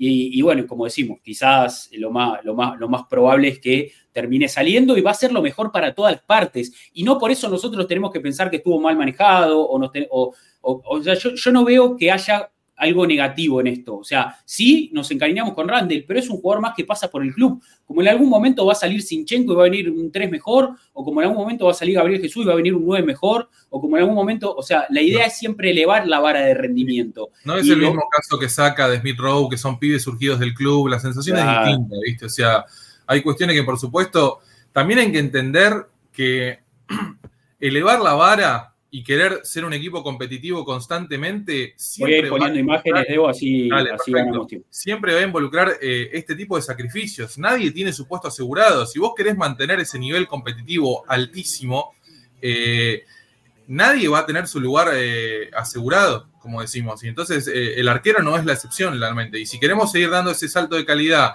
y si ahora, por ejemplo, a ver, nadie va a renegar de Gabriel Jesús, pero, pero vamos a, quejarnos si llega a venir Osimen, que es uno de los mejores nueve del mundo, y termina claro. Gabriel Jesús. El fútbol es esto. O sea, y, y por suerte tenemos un entrenador que cada vez quiere subir más la vara y más la vara y más la vara. Y yo crecí a ver, yo me hice hincha de Arsenal por eso. Me hice hincha de Arsenal porque era el equipo que peleaba siempre todos los torneos y gracias a que vi Arteta para, para reconfortar, para recuperar la memoria de decir, nosotros tenemos que ser protagonistas todos los años. Y si eso involucra cambios, si eso involucra eh, cambiar jugadores, que eh, decisiones impopulares, eh, el fútbol es esto, es el día a día. Y, y hoy en día, Ramsey la temporada pasada era el arquero más caro del mundo, hoy en día parece que no vale hay un poco de grises en la cuestión, en el análisis, pero lamentablemente, eh, o sea, el presente es así, la situación se dio así y esperemos que, que bueno, esa jugada que... sí, sí, sí. es que para, para, para, para ordenar un poco, yo creo que no es que le faltan cualidades a Ramdel, pero evidentemente. es un tema de confianza, claro. es, un tema de confianza total, es un tema de confianza total. Y, Raya, cuando tiene la pelota, si ustedes se acuerdan, lo presionaba Julián Álvarez y el tipo inimutable. O sea, casi nos cuesta un gol. Pero el tipo confiaba en tener la pelota abajo de la suela del pie y manejarla a su antojo. Y eso no es para cualquier jugador. O sea, eh, eso es un valor agregado, esa mentalidad es un valor agregado que no se consigue fácil y que eh, a la larga se termina demostrando el jugador está, me parece, en condiciones de bancarse la presión de ser un equipo que va a pelear por todo y que, que tiene exigencias altísimas. O sea, jugar en Arsenal es la exigencia máxima hoy. O sea, es lo máximo que te puede pasar en el fútbol, evidentemente, como, como jugar, no sé, en Real Madrid, en el, en el Bayern, en el City, en el equipo que más te guste. O sea, hoy es si vas, a competir si vas a competir mano a mano todos los años contra el Manchester City y Guardiola, y la exigencia va a estar por las nubes, ¿viste? Porque es un equipo que no cede puntos, es un equipo muy difícil, es un equipo que mentalmente te atosiga toda la temporada.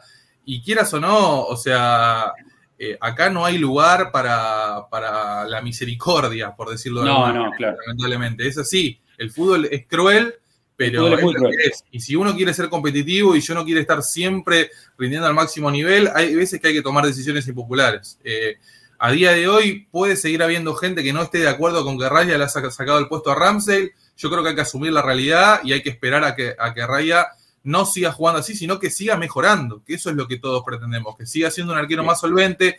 A mí me parece que es un arquero que le da otro tipo de cualidades, por lo menos a la distribución del juego, a esa variante de tener el pelotazo largo, preciso, que Raya te apunta a la cabeza del 9 y va directamente ahí. Esa es otra arma que la, que la temporada pasada no teníamos.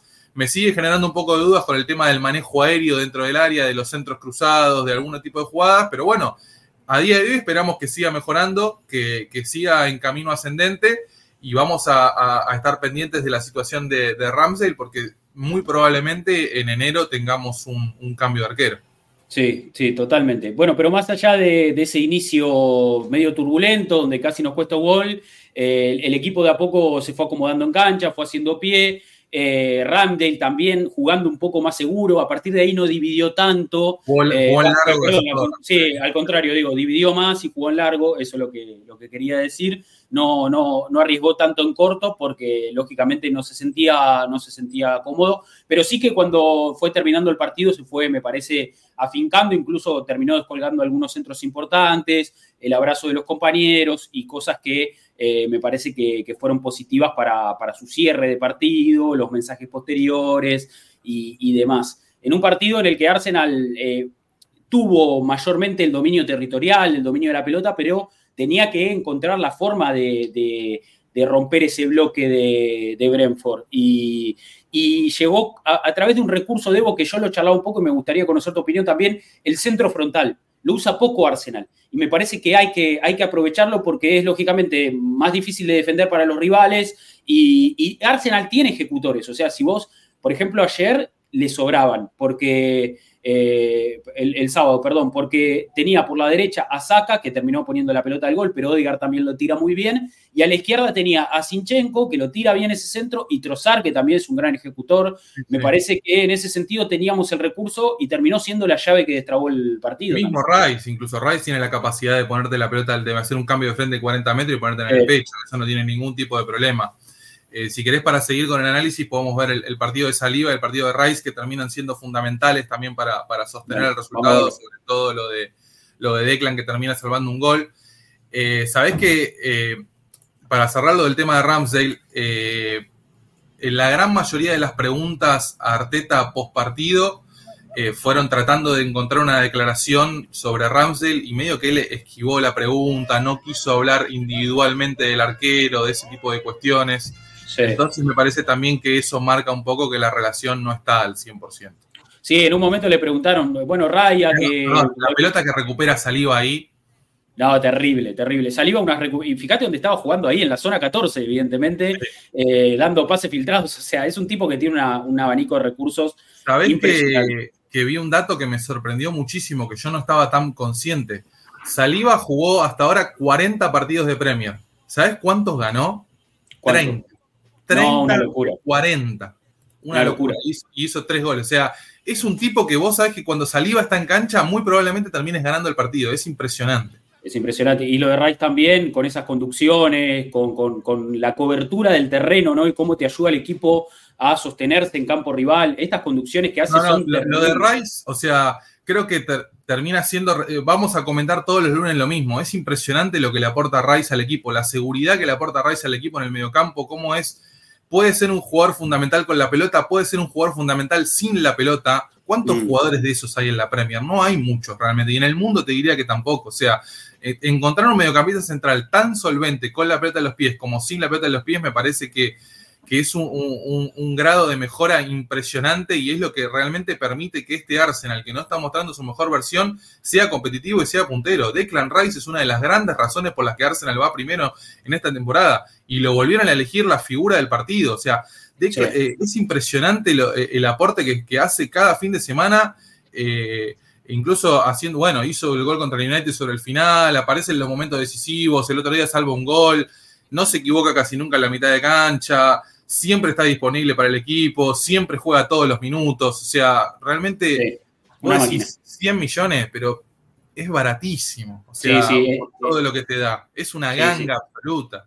Vale cada centavo, la verdad que, un animal total, una máquina. Y en este partido le tocó jugar de pivote, él venía jugando de, de interior, que, a ver, para mí sus mejores cualidades resaltan cuando juega de pivot, porque evidentemente tiene, ¿no? Eh, como decimos, ese despliegue, como, eh, todo el terreno que cubre y la cantidad de pelota que recupera, si cuando tiene que salir con, pelota atrás, tiene la capacidad de distribución porque mete esos pases cruzados largos, o también la capacidad de hacerse cargo con su propia conducción de pelota para progresar, o sea, él agarra la pelota y corre para adelante y anda a agarrarlo, o sea, e, es, es la verdad que...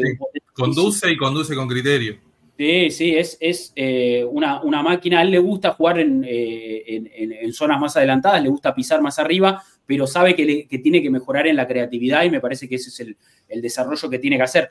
La realidad es que cuando juega de pivot eh, es una garantía y, si encima lo pones adelante de, Gabriel y Saliva, ese triángulo me parece que te da una, una solidez y una seguridad eh, muy, muy grande para, el, triángulo de las Bermudas, como le dicen. Ahí caes ahí y, no la contás. Es así, es impresionante. Sí, o sea, la, verdad que, como decimos y ya hemos destacado al principio del programa, este tema de cómo ha mejorado Arsenal en nivel defensivo eh, se entiende solo por la, la, presencia de Rice también. O sea, si a Saliva y Gabriel, que ya son una dupla consolidada, una de las mejores duplas de la Premier, encima le agregás a Rice, y bueno, se entiende por qué el equipo está puntero, porque no nos hicieron 10 goles en 13 fechas, y porque a pesar del otro día, teniendo al arquero suplente dubitativo, que casi se regala un gol, aún así nos vamos con el triunfo y la valla invicta. O sea, no, son detalles, viste, que, mm. terminan construyendo la moral del equipo y el presente, y como volvemos a repetir, todavía estamos muy lejos de ver al mejor Arsenal, y sin embargo Estamos hablando de un Arsenal puntero, de un Arsenal que le hacen pocos goles, de un Arsenal competitivo y de un Arsenal que por suerte todavía tiene el techo muy arriba y que puede seguir y va a seguir mejorando. Total, totalmente. El partido se destraba con el gol de Havertz. A ver, un Havertz que ingresó desde el banco, vamos a meternos en el partido de Havertz. buenísimo. Eh, ingresó, él, ingresó del banco eh, y venía de jugar la doble fecha FIFA con Alemania de lateral izquierdo, Debo. Eh, sí, vos lo, lo, comentaste, yo no tuve la posibilidad de estar acá. Sí, por eso. Eh, realmente, cuando el, te digo, el otro día lo vi de lateral izquierdo, digo, no puede ser como, o sea, ¿cuál es la intención? ¿Marearlo? ¿De terminar de, desconstruirlo como futbolista y convertirlo en otra cosa, Haber, porque entiendo que Nagelsmann es un tipo, es un hipster a veces del fútbol, inventa esas cosas que no se entienden. También entiendo que el presente de Alemania hoy en día te obliga a tener que inventar, porque la verdad que estamos viendo eh, desde que somos conscientes, una de las Alemanias menos competitivas mm. que yo recuerde. Es como que pierde casi todos los partidos, es impresionante. Creo, creo mira, eh, había un dato que este año eh, fue la, el, año que más partidos perdió Alemania en toda su historia, me parece. Probablemente, sí. Y después de un mundial espantoso también. O sea, es como que viene ese tipo de cuestión. Sí, tenés razón, dos mundiales muy malos. Y eso que yo creo que nombres propios tiene, pero este, este recambio generacional del equipo campeón del mundo 2014 hasta hoy, bueno, el año que viene se cumplen 10 años ya de ese equipo. Estamos viendo, viste, Philip Blanc, Joan Steyer, Klose, es otro tipo, otra generación, o sea, otra importancia. Y a mí realmente me molestó muchísimo tener que ver a, a Havers, que ya Arteta lo está mareando bastante, que encima lo pongan del lateral izquierdo, después circunstancialmente hace un gol, juega bien, es un tipo que por supuesto tiene una técnica, tiene calidad. Vos mismo el otro día lo dijiste y hay un récord de nuestro Instagram.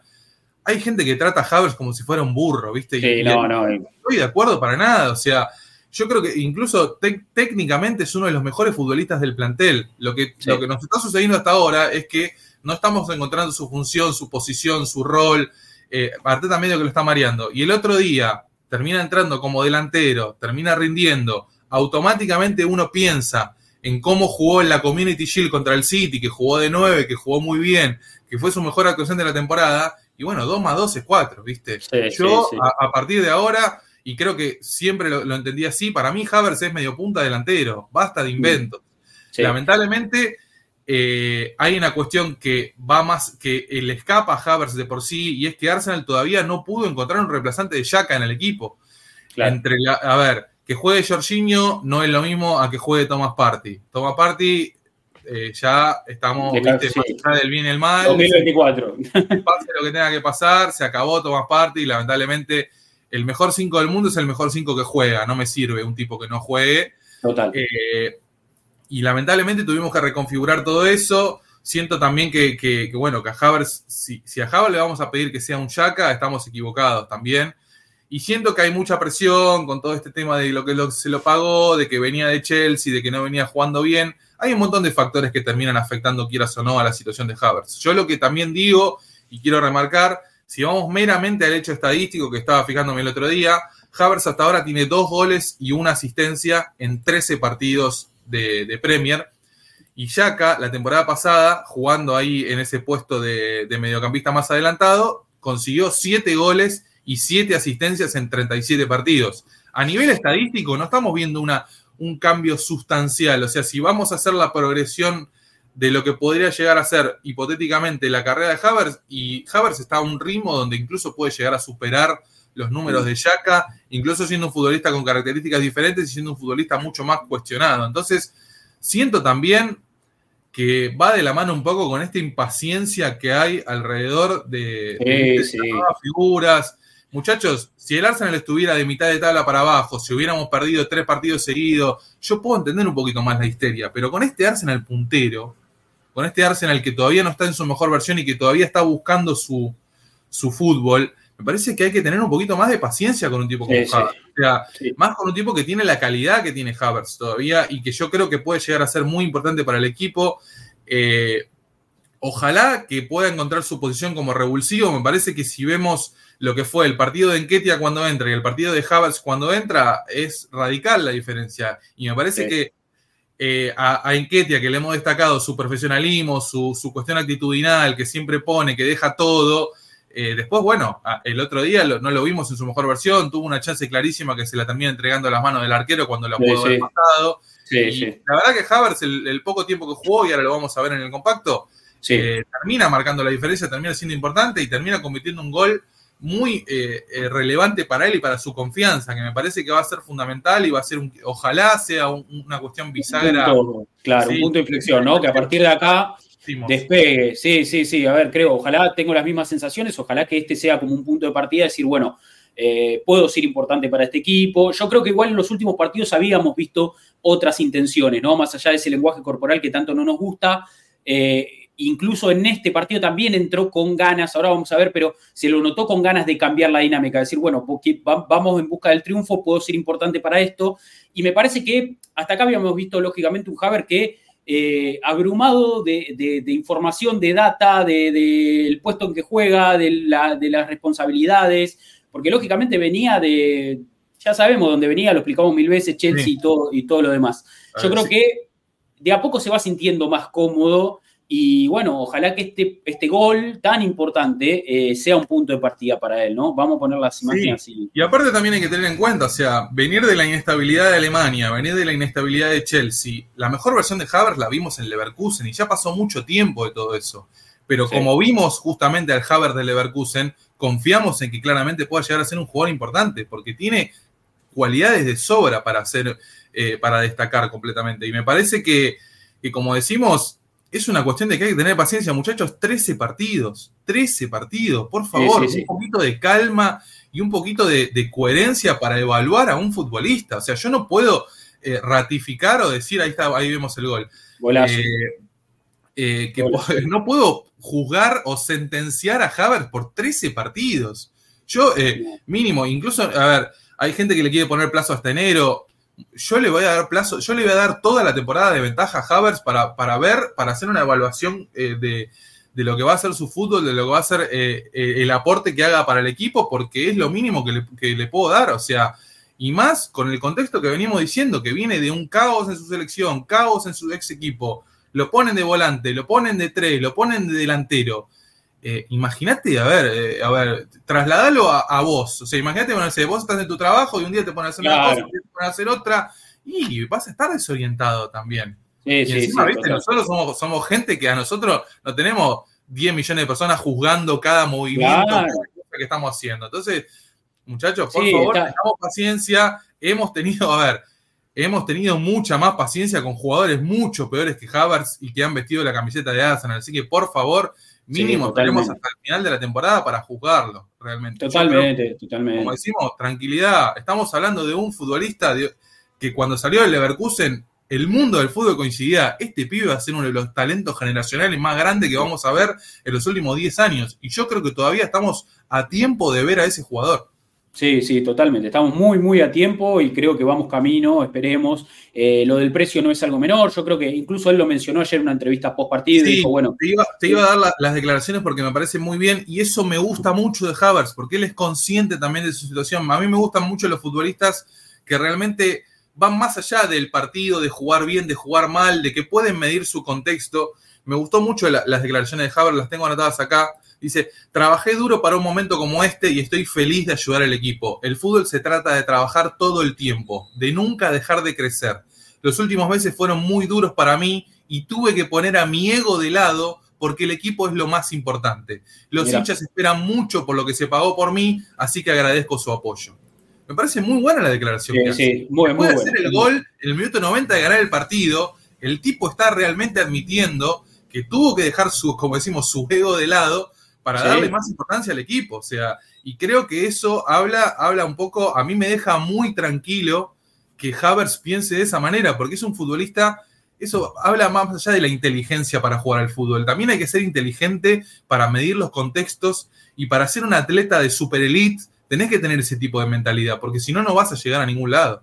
Sí, sí, yo creo, como decía un poco el, otro día post partido, empieza a cobrar todo más sentido, ¿no? Y, cuando uno lo escucha hablar y cuando ves cómo, eh, o sea, la relación que tiene con Arteta, lo que aporta al equipo, cómo lo ven sus compañeros, eh, yo creo que de a poco te vas dando cuenta que es un pibe que necesita tiempo, pero que va camino a adaptarse a un contexto que lógicamente hasta acá era totalmente adverso y que tenía que eh, entrar en una dinámica, en un vestuario, eh, en una filosofía de juego. O sea, son, es mucha data, como digo, mucha información junta que hay que digerirla y, la, tenés que digerir mientras el contexto te presiona y te empuja y te exige y entonces no es, no es nada no Para. O sea, mientras vos te estás adaptando, el fútbol sigue, los partidos siguen, la temporada sigue, no hay tiempo también para eso. exacto. Entonces, hay que tener una fortaleza mental para justamente poder afrontar ese tipo de situaciones y salir airoso. O sea, si ya, a ver,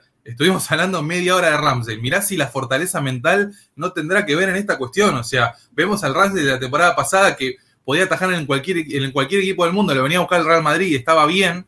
Y ahora, mismo lo vemos un tipo que no puede dar un pase de acá a dos metros, ¿viste? Entonces, sí, sí, que, quiso sacar así con el brazo y se la dejó al rival, ¿viste? Decir, ni siquiera la mano. Es, una jugada que haces vos cuando te mandan al fútbol 5 a atajar y que no tenés ganas, ¿viste? O sea, y estamos hablando de uno de los mejores arqueros de, de, Europa de la temporada pasada. Entonces, hay que, como decimos, tener paciencia y a mí te digo, me reconfortó mucho más las declaraciones de Haber post partido de que a que haya hecho el gol de triunfo, porque habla de su mentalidad y habla de que es un profesional del carajo y de que claramente tiene el horizonte claro y que sabe que está en deuda y que tiene que mejorar y que tiene con qué para mejorar, que eso es lo más importante. Total. Tenemos ahí una plaquita, Evo, que, eh, sobre la, diferencia del Arsenal. Así charlamos un poquito sobre esto. Eh, la ponemos ya, ya mismo ahí en pantalla. A ver ahí si se va a ver bien. La ponemos un poquito de zoom y ahí va. Eh, uh, creo que la estamos tapando para que nos ponga al costado. al costado Ahí estamos, ahí estamos, ahí estamos, ahí estamos. Bueno, este, esta es una placa que salió en el Match of the Day de la BBC, que, siempre tiran, la verdad, es muy difícil conseguir información como la que tienen ellos a nivel de, datos, ¿no? Fantástico. Y bueno, acá para que la gente básicamente vea las diferencias que hay entre la temporada pasada y esta, es como que hemos bajado un poco el tema de la cuota goleadora, pero fíjense cómo también cambia, a ver, de 1.1 a 0.8 goles recibidos, vos trasladás esa estadística y si la podés perpetuar en el tiempo, te habla de que probablemente si seguimos así, Arsenal va a terminar la temporada con menos de 38 goles en contra, que sería una locura, o sea, teniendo en cuenta el nivel competitivo de la Premier y los rivales con los que te estás enfrentando. Es un Arsenal diferente, claramente, como estamos viendo ahí, pero es, una, es un Arsenal que está priorizando eh, ser más solvente atrás para poder competir mejor. Eh, no me acuerdo si fue el programa anterior o el otro que habíamos dado una estadística también de, cómo Arsenal estaba más o menos en la línea de la cantidad de goles que hacen los equipos campeones, pero estaba muy desfasado en la cuestión de los goles recibidos que tienen en promedio los equipos campeones de la Premier League. Por eso este tipo de cuestión de que está mejorando Arsenal me parece muy importante a la larga. Está claro que no estamos viendo el equipo que, tenía la misma fluidez que la temporada pasada, no estamos viendo un equipo que te llene los ojos, pero estamos viendo un equipo que, lejos de su mejor versión, sigue siendo competitivo, está puntero de la Premier y le están haciendo menos goles que la temporada pasada. Hay datos y sensaciones que no se pueden contrarrestar y me parece que eso, estirado en el tiempo a la larga, nos va a permitir llegar a febrero, marzo, abril, mayo, los meses decisivos, mucho más armados que la temporada pasada. No nos olvidemos que la temporada pasada perdimos el campeonato en los últimos meses del torneo, donde el equipo tiene que llegar a mostrar su mejor versión. El punto más alto de rendimiento del equipo nunca puede ser antes de diciembre, porque la historia dice que si vos llegás al pico antes de diciembre, probablemente arranques el año y va a venir todo en caída. Sí, en algún momento bajás. O sea, muy difícil sostenerse tan arriba en rendimientos durante un tan prolongado tiempo. La temporada pasada hicimos una primera ronda histórica, Rodri, y lamentablemente no nos sirvió de nada. Sí, sí, sí, sí, totalmente. Yo coincido. Y esto que marcan acá un poco en el chat, de, que si bien da esa sensación de que Arsenal ataca mucho menos, eh, no es tanta la brecha a nivel ofensivo. Si bien los números son un poquito más bajos, en goles esperados es, eh, eh, un, puntito, eh, y, en, los ataques, o sea, en, los números ofensivos que veíamos recién, no hay tanta diferencia. Y, sí, en el aspecto defensivo, se nota que hay mucho más solidez y que el equipo encara los partidos ya mucho más plantado, ¿no? Y mucho menos predispuesto a recibir goles, que en definitiva gana el que hace más goles. Entonces yo creo que un poco la lógica es, bueno, que no nos conviertan y en definitiva ese gol un poco por decantación, por jerarquía, porque el equipo también tiene ciertos recursos, va a llegar. Sí, y por suerte eh, seguimos manteniendo esta cuestión de repartir bien los goles. Hasta ahora en la temporada tenemos a Saca con seis goles, a Trozar con seis goles, a Enquetia con cinco, a Odegaard con cinco, a Jesús con cuatro y a Martinelli con dos. Son seis jugadores en ofensiva que están marcando la diferencia y que ninguno de ellos está mostrando su mejor versión hasta ahora y sin embargo me parece que los números son positivos teniendo en cuenta que recién vamos muy pocos partidos de la temporada.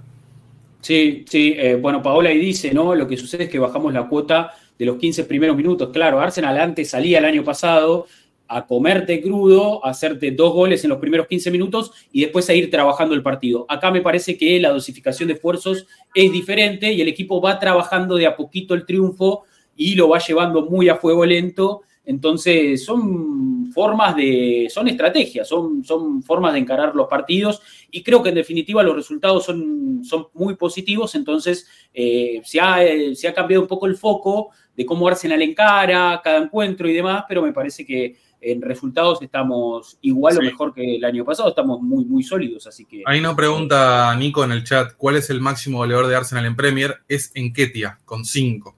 Ahora, claro. Eh, nosotros tenemos, los, como decimos, eh, Arsenal es un equipo que reparte mucho más sus goles, pero bueno, nos estamos enfrentando contra el City de Guardiola, que tiene un Haaland que tiene 14 goles en 13 partidos. Volvemos a hacer ese prorrateo y lo, lo, lo llevas si, viene, si mantiene ese ritmo, va a hacer más goles, va a tener más goles que partido, va a ser el récord absoluto de goles en una Premier League, ¿viste? Y quieras o no, todos los fines de semana estás compitiendo contra eso. Y sí, sí, sí, es, eh, es, la verdad que, aparte en una temporada de Haaland que tampoco arrancó, me parece. eso es otra cosa, ¿no? el tipo se le caen los goles de los bolsillos, es una cosa impresionante. El otro día contra el City es un medio una, saca mal a Allison, hay un rebote, le cae a él, controla mal, parece que se cae, le pega con el tobillo y la pone al lado del palo, bro. Entonces voy a decir, hijo de puta. Sí, sí, sí, sí, sí, una facilidad, una facilidad pocas veces vista. Sí, se le caen los goles de los bolsillos literalmente. Sí, sí, naturalmente tiene, tiene un don y bueno, eh, es la gallina de los huevos de oro, ¿no? El, fútbol se gana con goles, tenés un jugador que hace goles hasta cuando no quiere, evidentemente es un gran recurso, pero bueno, nosotros tendremos lo nuestro. Le, terminó quebrando la convicción a Guardiola de no jugar con un 9. Apareció un tipo que rompe todos los moldes y dijo, bueno, vamos a tener que jugar con un 9, no queda otra, es así. Vamos a tener que traerlo. Guardiola quería jugar con 75 mediocampistas y dijo, no, no, vamos a tener que poner este, este, tipo que media chance y hace dos goles, o sea, es así. Sí, así es mucho más fácil ganar la premia, claramente. Total, total. Eh, lo último, no sé. Quería ver lo, del tema de los 200 partidos de Arteta y te abandono. Eh, Dale, sí, lo, último. entre todos. Bueno, cumplió 200 partidos Arteta, eh, una cifra significativa, un ciclo largo, 200 eh, partidos, cada uno con, con su importancia, y tenemos números comparativos con Wenger, que lógicamente se presta como para hacer esa, esa comparación. El, el, otro día leí un comentario de un periodista inglés en Twitter que tiene mucha razón y me parece que habla primero y principal de lo que fue el fin del ciclo Wenger y de lo que es el ciclo Arteta hasta ahora. El Arsenal de Arteta en estas últimas dos temporadas estuvo más tiempo puntero que el Arsenal de Wenger en sus últimas 10 temporadas. Vos ponete a pensar en esa cuestión. Eh, los últimos años de Wenger, eh, ¿qué tenemos? La temporada 2008-2009, la temporada de, la, la, de Leicester, son las únicas dos temporadas donde Arsenal estuvo peleando ahí y ni siquiera estuvo puntero tanto tiempo como ahora. O sea, eh, me parece que ese es el dato más revelador que habla de lo que es el, impacto de Arteta desde que llegó, eh, el factor competitivo de volver a ser, que lo habíamos lamentablemente perdido en los últimos años de Wenger. Estamos todos de acuerdo que la salida de Wenger se terminó prolongando más de lo que se debía, por, por una cuestión de respeto a un tipo que le dio todo al club. Eh, no, no merecía que lo echen, está claro, pero lamentablemente terminamos ahí viviendo un ciclo medio tóxico en los últimos años de Wenger, donde estábamos aferrados al pasado y, el fútbol moderno nos estaba pasando por arriba. Mm, mm. Coincido, me parece que eh, incluso. ¿Querés volver, a, la, perdón, ¿querés volver a la placa? Sí, sí ahí la pongo. Eh, sí, em, incluso eh, como Porta Omar acá en el chat, en una época diferente, ¿no? Eh, Wenger no competía contra el City, no había tantos competidores, en algún punto empezaban a surgir en ese momento hoy Arteta está logrando esto que marcamos incluso con una Premier mucho más competitiva. ese, Es el, dato clave. Sí, fíjate también igual eh, lo que fueron los, primeros 200 partidos de Wenger, perdió 36 partidos en los primeros 200. Sí, nada, nada, nada. Una locura absoluta. Sí, sí, muy pocas derrotas en comparación con Arteta, lógicamente. Arteta convirtiendo un poco más de goles y recibiendo. me sorprendió, ¿eh? Mirá que más goles, incluso bueno, los primeros 200 partidos de Wenger, probable, ¿Entra la época de los invencibles ahí? ¿O me parece que no? No, no sé si llega, no sé si llega porque... A ver, si son, son 38, ponele son... Ponele que sean las primeras cuatro temporadas, más o menos, sí, porque Arteta llega cuatro temporadas y Wenger llega en el 96, entonces estamos hablando de que es entre el 96 y el 2000, más o menos, estos números. Sí, sí, sí, claro, claro. Todavía no, existía el Chelsea de Abramovich. Era la época de la dualidad Ferguson-Wenger, o sea, estamos hablando, a ver, esto de, lo que dije del de, el equipo puntero, estamos hablando de los últimos años que era otro tipo de Wenger. Acá estamos hablando de los primeros 200 partidos, cuando Wenger competía en una liga mano a mano contra Ferguson, básicamente. Claro, Sí, sí, sí, sí, totalmente. Ese es un poco el, contexto, muy valorable lo de, lo de Arteta. Y cuando le preguntaron, dijo, bueno, eh, son 200, que sean 300, 400, 500 más, no sé, los que sean. O sea, demostró ese compromiso que venimos viendo y, bueno, en definitiva, enfocado siempre Miquel en el próximo entrenamiento, o sea, en el siguiente paso, no mirando mucho más allá. Eh, que, es una filosofía que ha adoptado desde que tomó el cargo y que me parece que lo ha traído hasta acá con, mucho éxito, ¿no? a mí lo que me deja muy tranquilo es que más allá de su sentido de pertenencia que está implícito y que todos lo vemos y que sabemos que Arteta está muy relacionado con Arsenal, Arteta es consciente que pasó malos momentos y que tuvo que hacer un trabajo deportivo, psicológico y futbolístico gigantesco para llegar a donde está hoy. Entonces, ya creo que lo hemos dicho en algún programa, si se quedó para las malas, ¿cómo no se va a quedar para las buenas? ahora, está, disfrutando, está Que, está en su lugar en el mundo y Arteta, eh, la gran ambición que él tiene es pelear la Premier todos los años y en algún momento, si seguimos manteniendo esta, dinámica, la vamos a ganar, porque es así. Sí, sí, totalmente. A ver, yo creo que él en este momento está disfrutando de lo que construyó. O sea, no es que, no es que su primera experiencia como entrenador fue agarrar al equipo que estaba armado. O sea, él se tuvo que armar este escenario. Él tuvo que poner al Arsenal a competir en la League de vuelta, a pelear la Premier. O sea, y tuvo que hacer un laburazo, reciclando el plantel, eh, cambiando la cultura total del club. O sea, la verdad que hizo un trabajo. Eliminando la toxicidad eh, presente en el vestuario. El otro día veíamos, eh, aprovecho para mandarle un abrazo a Maurito Rossi, que hizo un gran laburo, va, hace un gran laburo espectacular con las redes. Mostraba los 15 momentos cúlmines o las 15 grandes triunfos de en estos 200 partidos. Hay un partido que lo ganamos con gol de Sócrates. O sea, esto es, esto es en, una, dimensión paralela. ¿Cuándo pasó esto? ¿Cuándo pasó? medio que nos, olvidamos de ese tipo de cuestión porque, viste, aparecía Torreira, David Luis, un gol de Dani Ceballos, era otro que estaba a préstamo, que ni siquiera era jugador de Arsenal. Una realidad paralela absoluta que por suerte tuvimos y la pudimos pasar para llegar a donde estamos hoy, que eh, tenemos a un montón de hinchas descontentos con el equipo puntero, siendo el conjunto menos goleado, o sea, Estamos hablando de que subimos la vara muchísimo y en buena hora, ¿viste? No somos los hinchas del Newcastle que vino un tipo a poner plata y ahora nos creemos que tenemos que ganar todos los partidos. Claro, no, la sufrimos, la padecimos. El técnico hizo toda la transformación y ahora está disfrutando realmente de un equipo que le responde, de un equipo que está a la altura de lo que le espera y ojalá que este sea el piso para, los próximos años y ojalá que en este podcast todos los años estemos hablando de un Arsenal puntero, un Arsenal que pelea campeonatos y un Arsenal que ojalá esté cerca de ganar la Premier y la Champions, que es lo que todos queremos.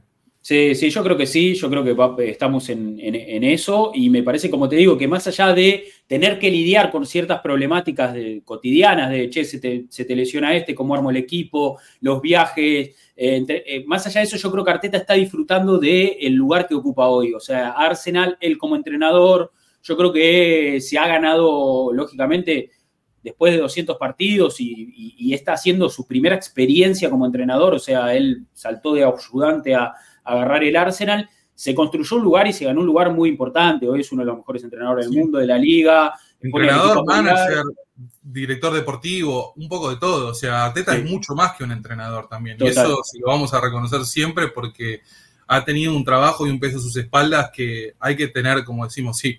Si empezamos hablando de esto y terminamos hablando de esto. La mentalidad termina siendo todo en el fútbol. Y la verdad que Arteta es un tipo que ha tenido la personalidad y la mentalidad como para tomar decisiones.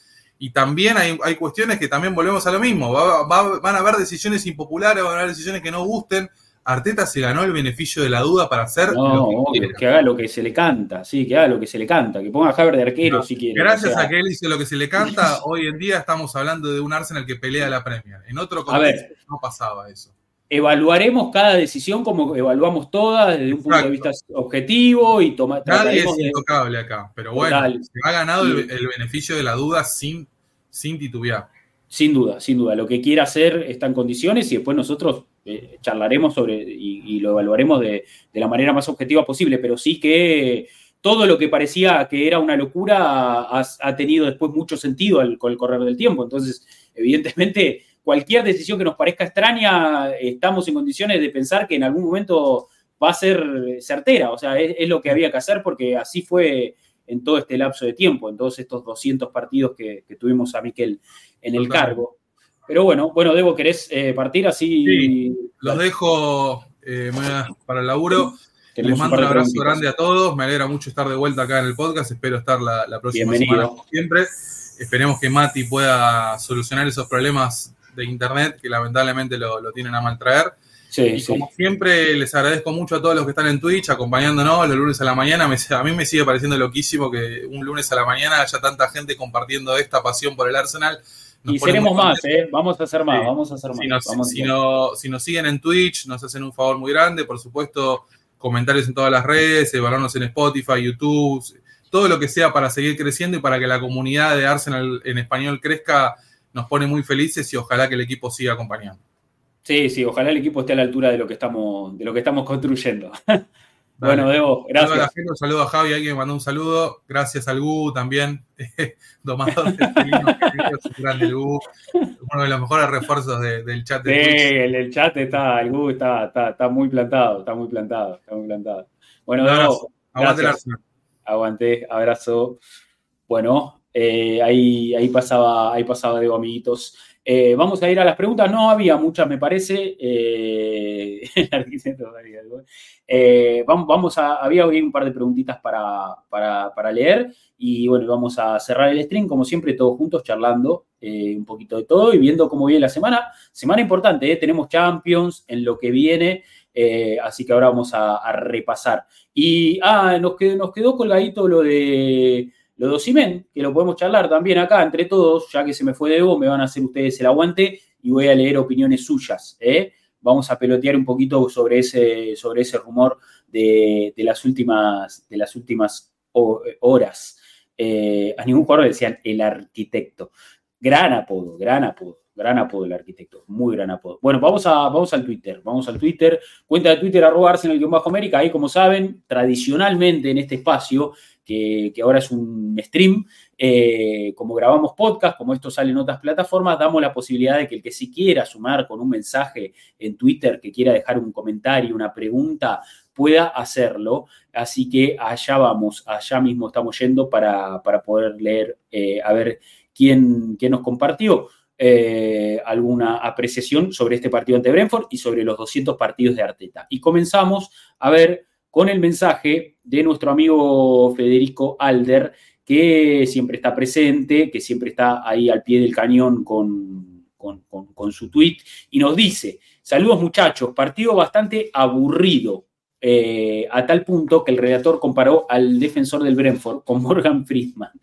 Nada, la verdad terrible. Eh, de destacar del partido puedo decir que ese triángulo que forman Saliba, Magaláes y Rice es impenetrable. Me recuerda eh, y mucho al mejor Liverpool. Eh, dice, ese Liverpool también formaba el triángulo de los dos centrales más volante central, eh, que pasar por ello era casi imposible, y vaya que Haber necesitaba un gol como ese, dice Federico, un gol que le dé el triunfo al equipo y por sobre todo la punta, ahora sí podemos decir que todo volvió a la normalidad, dice, dice. nos comparte ahí un dato Nacho Rodríguez que dice, de las nueve combinaciones posibles en el grupo B de Champions, en siete clasifica el Arsenal y en cinco lo hace como primero. Bueno, bueno, estamos a nada de conseguir el acceso a los octavos de final, ¿eh? así que esperemos que esta semana lo tengamos. Nos escribe nuestro amigo Héctor, que le mando un muy, muy fuerte abrazo, siempre presente acá en el chat, en, en, Twitter, en todos lados, gran compañero, y dice, buen día. Solo voy a decir que al principio de la temporada, relatores y comentaristas nos decían que íbamos a media máquina, pachorra y otros objetivos, Hoy se habla de templanza, dice Héctor en su mensaje corto y conciso. Sí, hablamos acá también del Arsenal gasolero, ¿no? Siempre Nico ahí aporta eh, el comentario ese de, de. Bueno, evidentemente un Arsenal que maneja mejor los tiempos, ¿no? Que, que, maneja mejor el termómetro de los partidos, que no sale a quemarse las naves y que, y que trabaja los partidos más a fuego lento y está consiguiendo resultados. Estamos punteros de la Premier, como ustedes dicen, a nada de conseguir la clasificación a octavos de final de, la Champions, lo que también es eh, importante eh, para, seguir. Eh, está caro el igual, ¿no? Y se viene, y se viene, se viene un aumento en cualquier momento, se vienen aumentos en cualquier momento en todo. Pero bueno, no, como decía, evidentemente un Arsenal que ha aprendido a manejar un poco sus esfuerzos, que ha aprendido a, manejar de, otra, de otra forma sus partidos, a darle otra tónica, otro desarrollo, pero con iguales o prácticamente iguales resultados, ¿no? El equipo está puntero de la Premier, está nada de lograr el pase octavos de Champions, lo que es importantísimo.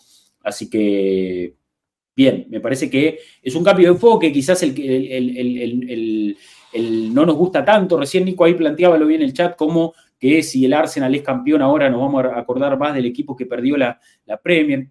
Raro, polémico, no, no sé si yo estoy tan en, sintonía con eso. A mí un Arsenal campeón de Premier después de 20 años me, va a volar la cabeza, más allá de, cómo se consiga. Eh, y, yo creo que eh, esa nostalgia tan, tan representativa, tan característica del hincha del Arsenal, que es nostálgico al máximo y que cree que todo tiempo pasado fue mejor y que, que los equipos de antes jugaban mejor que los de ahora. Eh, hay, que, hay que manejarla, hay que manejarla, hay que manejarla porque a veces lo mejor está por venir, porque a veces es mejor mirar hacia adelante. El Arsenal también es un, club que mira muy hacia adelante, eh, innovador, un club que, que, se reinventa, que tiene esas revoluciones, cada tanto viene un, viene un, viene, viene un Chapman, viene un Wenger y te da vuelta el club y, y, ahí es donde hay que poner el foco hoy. Yo creo que Arteta es un revolucionario y, estamos, estamos a la puerta de conseguir grandes cosas. Yo creo que el Arsenal está a la puerta de volver a, hacer su, revolución. Esas revoluciones que hemos tenido a lo largo de la historia y que, bueno, estamos, yo creo que transitando una. Yo creo que transitando una yo creo que transitando una, revolución, en, medio de una gran revolución. Buen comienzo de temporada para el Arsenal, ha perdido muy poco y ganó todos los restantes, dice Manu, Manu Torres. Bienvenidos Of Jorginho. Volvió el amigo Of Jorginho, que se suscribió por nueve meses. Alerta, bienvenido el amigo Sano Jorginho. Aló, llegó tarde, pero lo veré resubido Saludos y felices de volver a ser líderes, dice, dice el amigo Sano Jorginho, que volvió, volvió, chicos, volvió, volvió, con vida, con vida, volvió cuando más lo necesitábamos. Gracias, gracias, amigo, gracias por volver y bueno, eh, quedará el episodio para que lo disfrutes en diferido. Quédate un ratito que estamos acá, ¿eh? Quédate un ratito que estamos acá. Grande Jorge, cómo se extrañaba, dice el Google. Eh, las bestias reunidas, el Google, el hijo de Jorginho, estamos todos, estamos todos punteros, todas las bestias, todos los animales, todas estas bestias mitológicas que forman parte de este chat, eh, están acá, todos estos dioses del Olimpo. Eh, vamos a, continuar con las preguntas y ahora los leo un poquito más a ustedes en el chat y vamos a hablar de Osimen. No se vayan, hablamos de Osimen en un ratito. a ver, mensaje de nuestro amigo el Chavo del CAD. Dice, eh, buenas muchachos, victoria de Lucida, pero victoria al fin ante un defensivamente duro Brentford para pasar al frente en la premia. Parecía que no le encontrábamos la vuelta y nuevamente desde el banco estuvo la clave, esta vez con Kai como protagonista. Eh, dice, los 200 de Arteta se resumen en esta imagen, a la altura de Wenger. Ojalá pueda reafirmar todo lo hecho hasta acá, conseguir más títulos. Le pregunto, más allá del gol de Haver, ¿iría en el próximo mercado por un nuevo goleador o priorizan otro tipo de refuerzo? Dice el chavo, saludos. Y bueno, eh, ahí me parece que con la preguntita del chavo estábamos en condiciones, ¿no? De meternos con el tema, con, el tema que tenemos ahí en, en, el tintero, que lo planteé un poquito Debo ahí en la previa y yo lo quería dejar para el cierre, eh, para charlar un poquito entre todos. A ver, Víctor Osimen, Víctor Osimen, eh, ¿qué, nombre, ¿no? ¿Qué nombre, qué jugador? hay algunas informaciones. Estoy tratando yo eh, de, de, encontrar la raíz de, este, de, esta información y la fuente, porque se empezó a, a, mover en diferentes cuentas del Arsenal, se empezó a hacer cada vez más, más, eh, más polvareda en, las últimas horas con respecto a el posible fichaje de, de Osimen. Me gustaría leerlos un poquito, me gustaría leerlos un poquito. ¿Qué opinan? ¿Les gustaría a Víctor Osimen para el Arsenal? ¿No le gustarían? ¿Creen que, es la, ¿Creen que es la inversión que el club tiene que hacer? O sea, ¿creen que es realmente la inversión que el club tiene que, hacer? Eh, porque, a ver, hablamos de un tipo que no va a salir por menos de 150 millones de, de euros, 200 millones de libras, no sé ¿Cuánto puede valer Osimen? A ver, yo creo que igual su precio de mercado puede también caer un poco, teniendo en cuenta que eh, la gran temporada de Osimen fue cuando salió campeón con el Napoli de la Serie A el año pasado. Este, este, este mercado parecía que, era el objetivo de PSG, de Chelsea, de Bayern, de Real Madrid, no se sonaban todos los grandes clubes de Europa, terminó quedándose en Napoli, como también lo hizo Carabasquelia, que, era, que es otro de los, de, los grandes artífices del crecimiento de, del Napoli, y ahora podría salir por un precio mucho menor, creo yo. A ver, eh, la información de Osimen, la información de Osimen la tira una cuenta que se llama MoArsenal86, tiene muchos seguidores en Twitter, una cuenta que, está en la información de, Arsenal, eh, me parece, eh, y, pero no, no revela, o sea, o sea su, su tweet es el siguiente. Lo voy, a, lo, voy a, lo voy a poner en pantalla. Lo voy a poner en pantalla porque así también le damos sentido. Y ahora los, empiezo a leer un poquito a ustedes. Ahora los empiezo a leer un poquito a ustedes.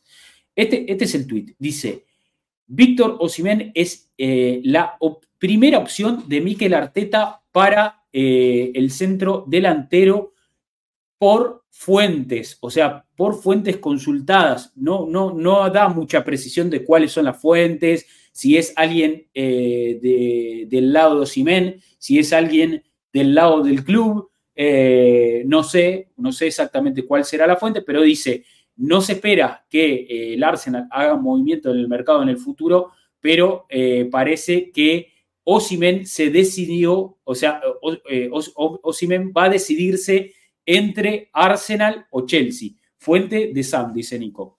Acá no dice de Sam. Y este me parece que fue la raíz. O sea, de acá sale todo. Yo no sé si después, si de Sam armó un artículo eh, y consultó sus propias fuentes. Yo lo primero que vi fue esto. De acá se empezó a ramificar a todo el mundo Twitter Arsenal. O sea, el primer tweet fue este y a partir de acá, o sea, fíjate que es un tweet que tiene 2,2 millones de reproducciones. O sea, 2,2 millones de reproducciones y de acá explotó hacia todo Twitter Arsenal. Evidentemente, después, capaz, un medio como de Sun, que le sirve tener.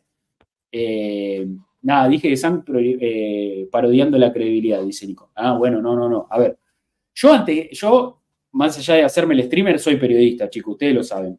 Eh, y cuido este tipo de cosas porque me parece que cuando uno da cierta información, hay que, hay que darle cierta eh, cierto marco. O sea, uno no puede, no puedo venir yo a sentarme acá a decir, chicos, eh, Cés Fábrega va a ser ayudante de Mikel Arteta temporada que viene, se suma al club con intención. No, o sea, no puedo tirar fruta por tirar. Me parece que hay mucha fruta dando vuelta. Entonces, cuando sale una información de este estilo, hay que empezar a desmenuzar y ver sobre, sobre qué se construye este tipo de información. O sea, ¿quién lo dice? ¿A quién, a quién le preguntaron esto? O sea, eh, porque acá, o sea, Osimena al Arsenal por Fuentes. ¿Está bien? ¿Qué? Fabricio Fuentes, el que jugaba en Vélez, la Fontana de Trevi, ¿será?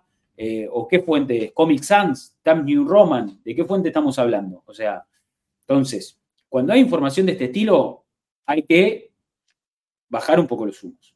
Ahora, si ustedes quieren, podemos charlar si el fichaje de Osimene es funcional o no. O sea, parece ser una información que todavía no tiene, por la fuente de los deseos, dice el no tiene mucha trascendencia todavía esto, o sea, no, tiene mucha, mucho sustento, no, no es que Miami me lo confirmó, dice. Claro, no es que el representante de Osimen salió a decir, no, bueno, hay un club de Londres que tiene grandes posibilidades de, o sea, o no es que desde, desde no sé, desde algún medio periodístico hicieron, desde, a ver, un alto rango de Arsenal, un directivo alto del Arsenal nos está informando que el gran objetivo para la próxima temporada es eh, Osimen. O sea, evidentemente hay es más esto un, rumor, parece, eh, que otra cosa. Pero, hablando estrictamente de lo que representaría el fichaje, a ver, los leo un poquito acá con cositas que están, que están poniendo. Eh, Nico dice, para mí no tiene pies lo de Osimen, es hincha del United, fanático de Drogba también. El fichaje eh, saldría 150 palos. El sueldo sería el doble del mejor pago del plantel. Ya rechazó ir a Arabia por banda más de dinero. Sería la frutilla del postre, pero es imposible. Bueno, eh, tengo entendido que por Fair Play no da para comprarlo en invierno, dice Kelvin. No, a ver, eh, algo, un poquito de sentido común, un poquito de lógica. En invierno no va a venir Osimen, pero ni de casualidad, ni así vendamos a cinco jugadores. O sea, no hay chance. Esto estamos pensando con suerte, con suerte, ¿eh? en 2024, eh, mediados de 2024, o sea, el mercado verano, el próximo mercado verano fuerte. O sea, no se ilusionen, no es que, no es que Osimen va a terminar esta, esta temporada jugando en el Arsenal, no hay ningún tipo de posibilidad de que eso suceda. Entonces, no, no, no, no, no pensemos locuras. O sea, eh, dice, por cómo está Saca metiendo sus centros, lo bueno que es Osimen de arriba, nos llenamos de goles. Solo PSG puede ir por Osimen, dice Nico. Alberto dice, Blauvich es mi favorito junto a Ferguson. Ramiro que dice, yo apostaría por Blauvich, nos saldría más barato, va mejor de arriba, tenemos grandes jugadores para sumar esa variante al juego. Osimen sería otro golpe en la mesa, lo que podemos, eh, dice Javier, medirnos con eh, los clubes Estado, pero tampoco podemos pujar tanto, lo veo en alguno de esos equipos. Eh, Nacho dice, Nacho Rodríguez es, un jugadorazo, pero prefería a un volantazo. Sí, algunos dicen que prefieren, por ejemplo, a, a Subimendi. Eh, ¿Qué tal Alexei García del Girona? Dice Nacho Rodríguez.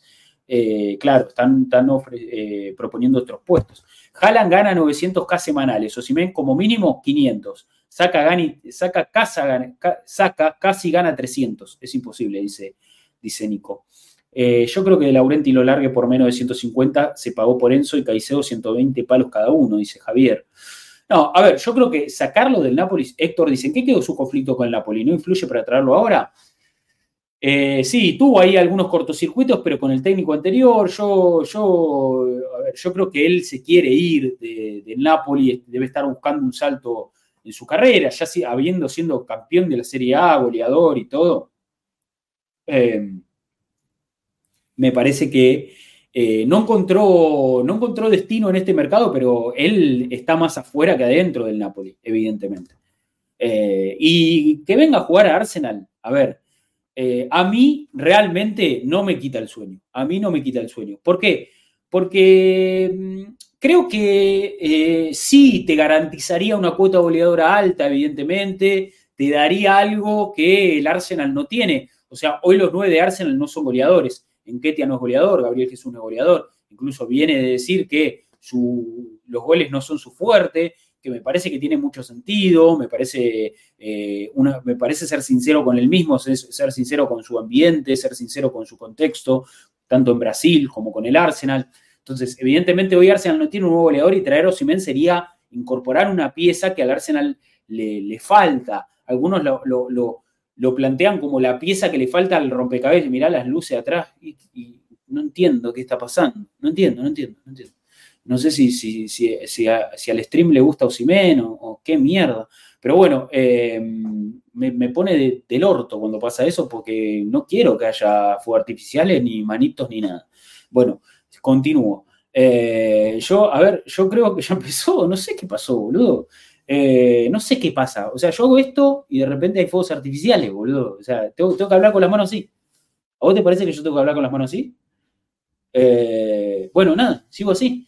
a ver, Osimen, evidentemente, le, traeré, le, traería al, al, equipo algo que no, que no tiene, me parece pero, pero creo que eh, a mí no me quita el sueño, me parece que es demasiada plata. Yo no estoy a favor de pagar 150 palos por un jugador, a no ser que sea Declan Rice, ¿me entendés? Que Declan Rice le daba todo el sentido del mundo a este proyecto. O sea, si vos no traías a Declan Rice, no había jugador en el mundo que pudiera cumplir esa función. Eh, evidentemente, eh, era un fichaje que, eh, que había que, hacerse y que había que pagarse. Yo no sé si Osimen tiene ese sentido. O sea, yo no sé si, si Osimen es vital para el proyecto. Eh, evidentemente, si Arteta cree que esa es la inversión, voy a ir detrás de eso y me aferraré a esa decisión porque, como decimos y lo acabamos de plantear acá, Arteta se ha ganado el beneficio de la duda y se ha ganado el margen para poder hacer y deshacer eh, a su antojo en este Arsenal, siendo no solo el entrenador, sino siendo manager del club, teniendo un cargo muy importante. Pero evidentemente a mí no me, todavía no, no, es, un, no es un fichaje que me genere ilusión, no es un fichaje que me parece que eh, que como digo, sea prioritario. O sea, si vos querés eh, encauzar el proyecto hacia ese lado y decir, bueno, vamos a darle las llaves del equipo a, este nuevo goleador, vamos a traer un nuevo goleador y la idea es jugar para un nuevo goleador y que lluevan centros y tratar de abastecerlo y tener un tipo que tenga facilidad para el gol, un, un 9 clásico, un 9 referencia. Bueno, si vos querés que el proyecto vaya para ese lado, es una decisión que va a tomar Arteta con Edu, con los directivos, porque lógicamente no va a ser una inversión eh, a la ligera. Eso, eso, o sea, un fichaje como el de Osimen es un fichaje eh, que, que, se decide desde Mikel Arteta hasta eh, Josh Kroenke, hasta Stan Kroenke, o sea, hasta las, más, hasta las máximas autoridades, hasta la cúpula dirigencial del equipo evidentemente, si, se, toma la decisión de hacer una inversión de ese estilo, es una decisión como club. O sea, eh, no es una pelotudez. O sea, no es, no es, ah, bueno, listo, dale, vamos a poner 50, 150 palos por Osimhen a ver qué pasa. O sea, esto es una decisión que se pensó al detalle. Y hay tiempo para pesarla, porque no va a ser en enero. O sea, va, va a ser a mitad del año que viene. Así que evidentemente va a ser una decisión total de, hacia dónde querés ir como club y como proyecto. Yo creo que yo, yo, si vamos a gastar plata por un delantero, la concha de mi madre, boludo. Bueno, si vamos a gastar plata por otro delantero, eh, no sé cómo sacar eso. Lo quiero sacar, boludo. Lo quiero sacar. Lo quiero sacar. No quiero que pase más. No quiero que pase más. Eh, a ver, eh, porque yo estoy tratando de hacer un análisis serio y de repente hay fosas artificiales, boludo. lo quiero sacar, no quiero que pase más, boludo. Qué bronca. Eh, bueno, a ver, retomo. Eh, a ver, yo, yo, yo creo que el club no necesita gastar tanta plata en un centro delantero y ustedes dan algunos nombres ahí. O sea, yo creo que por mucho, no sé, boludo, no sé, no sé qué está pasando. Eh, yo, yo, yo creo que por mucho menos dinero vos poder, poder podés darle un salto de calidad al puesto de centro delantero y traer, por ejemplo, a Lautaro Martínez, que lo nombraron ahí, a Ferguson, a Sesco, a, no sé, eh, otros nueve que han sonado. A ver, ayúdenme. El mexicano Santiago Jiménez, dice, dice Nico, eh, que sería más una apuesta igual, ¿eh? O sea, tampoco nos vamos a ir a, traer una apuesta. O sea, yo creo que Ferguson viene plantado, eh, Lautaro Martínez viene plantadísimo, Tony viene plantadísimo, a ver, Sesco sería más una apuesta, lo mismo que Santiago Jiménez. Boniface sería otra apuesta, gran nombre, Tiro Paola. Hay posibilidades en el mercado, hay, hay nueve para salir a buscar. Me parece que Osimen, o sea, a mí Osimen me da la sensación de que es un perfil muy específico, un perfil súper específico, obviamente muy bueno en lo suyo, pero que vale muchísimo dinero, boludo, muchísimo dinero. Y yo no sé si como club estamos en condiciones de hacer esa inversión, ese movimiento. Eh, a mí es un fichaje que todavía me genera muchas dudas. Pero evidentemente la información, como digo, una información muy, muy, muy, muy, muy ahí, ¿eh? una información muy, muy, muy eh, tomada entre pinzas y pensando muy a futuro. O sea, de acá, ¿quién se va a acordar que Osimen era la prioridad? Eh, vamos a ver, vamos a ver quién, qué termina pasando. Vamos a ver qué termina pasando. ¿Está confirmado que Lautaro sería más barato? Dice Marcos. Para mí sí. Para mí, para mí se puede, no sé, no sé, hay que ver cuánto contrato le queda a Lautaro. Cuánto, a Osimen creo que le crea un año solo de contrato y eso sería positivo para buscar el fichaje. Hay que ver cuánto, cuánto tiempo le queda a estos objetivos. No estoy muy en el detalle. Aparte, a ver, no me voy a poner a, estar en el detalle. Ponele, ahí está, mirá, Bombar Portugal te hace cuentas. Osimé 150, Leao 90, 60 Blaovic. Y por el mismo precio traes dos.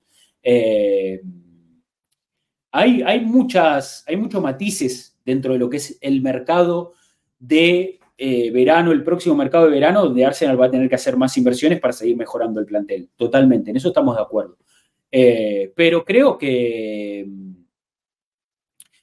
eh, pero, pero creo que la verdad que eh, dice Nico Romero, que le mando un fuerte abrazo y dice recién vengo como va, de qué fichas que hable. Estamos hablando de Osimen, que supuestamente es el gran refuerzo al que apuntaría Arsenal en eh, mediados del de 2024. Yo creo que falta mucho tiempo, creo, yo creo que falta mucho tiempo, yo creo que falta muchísimo tiempo.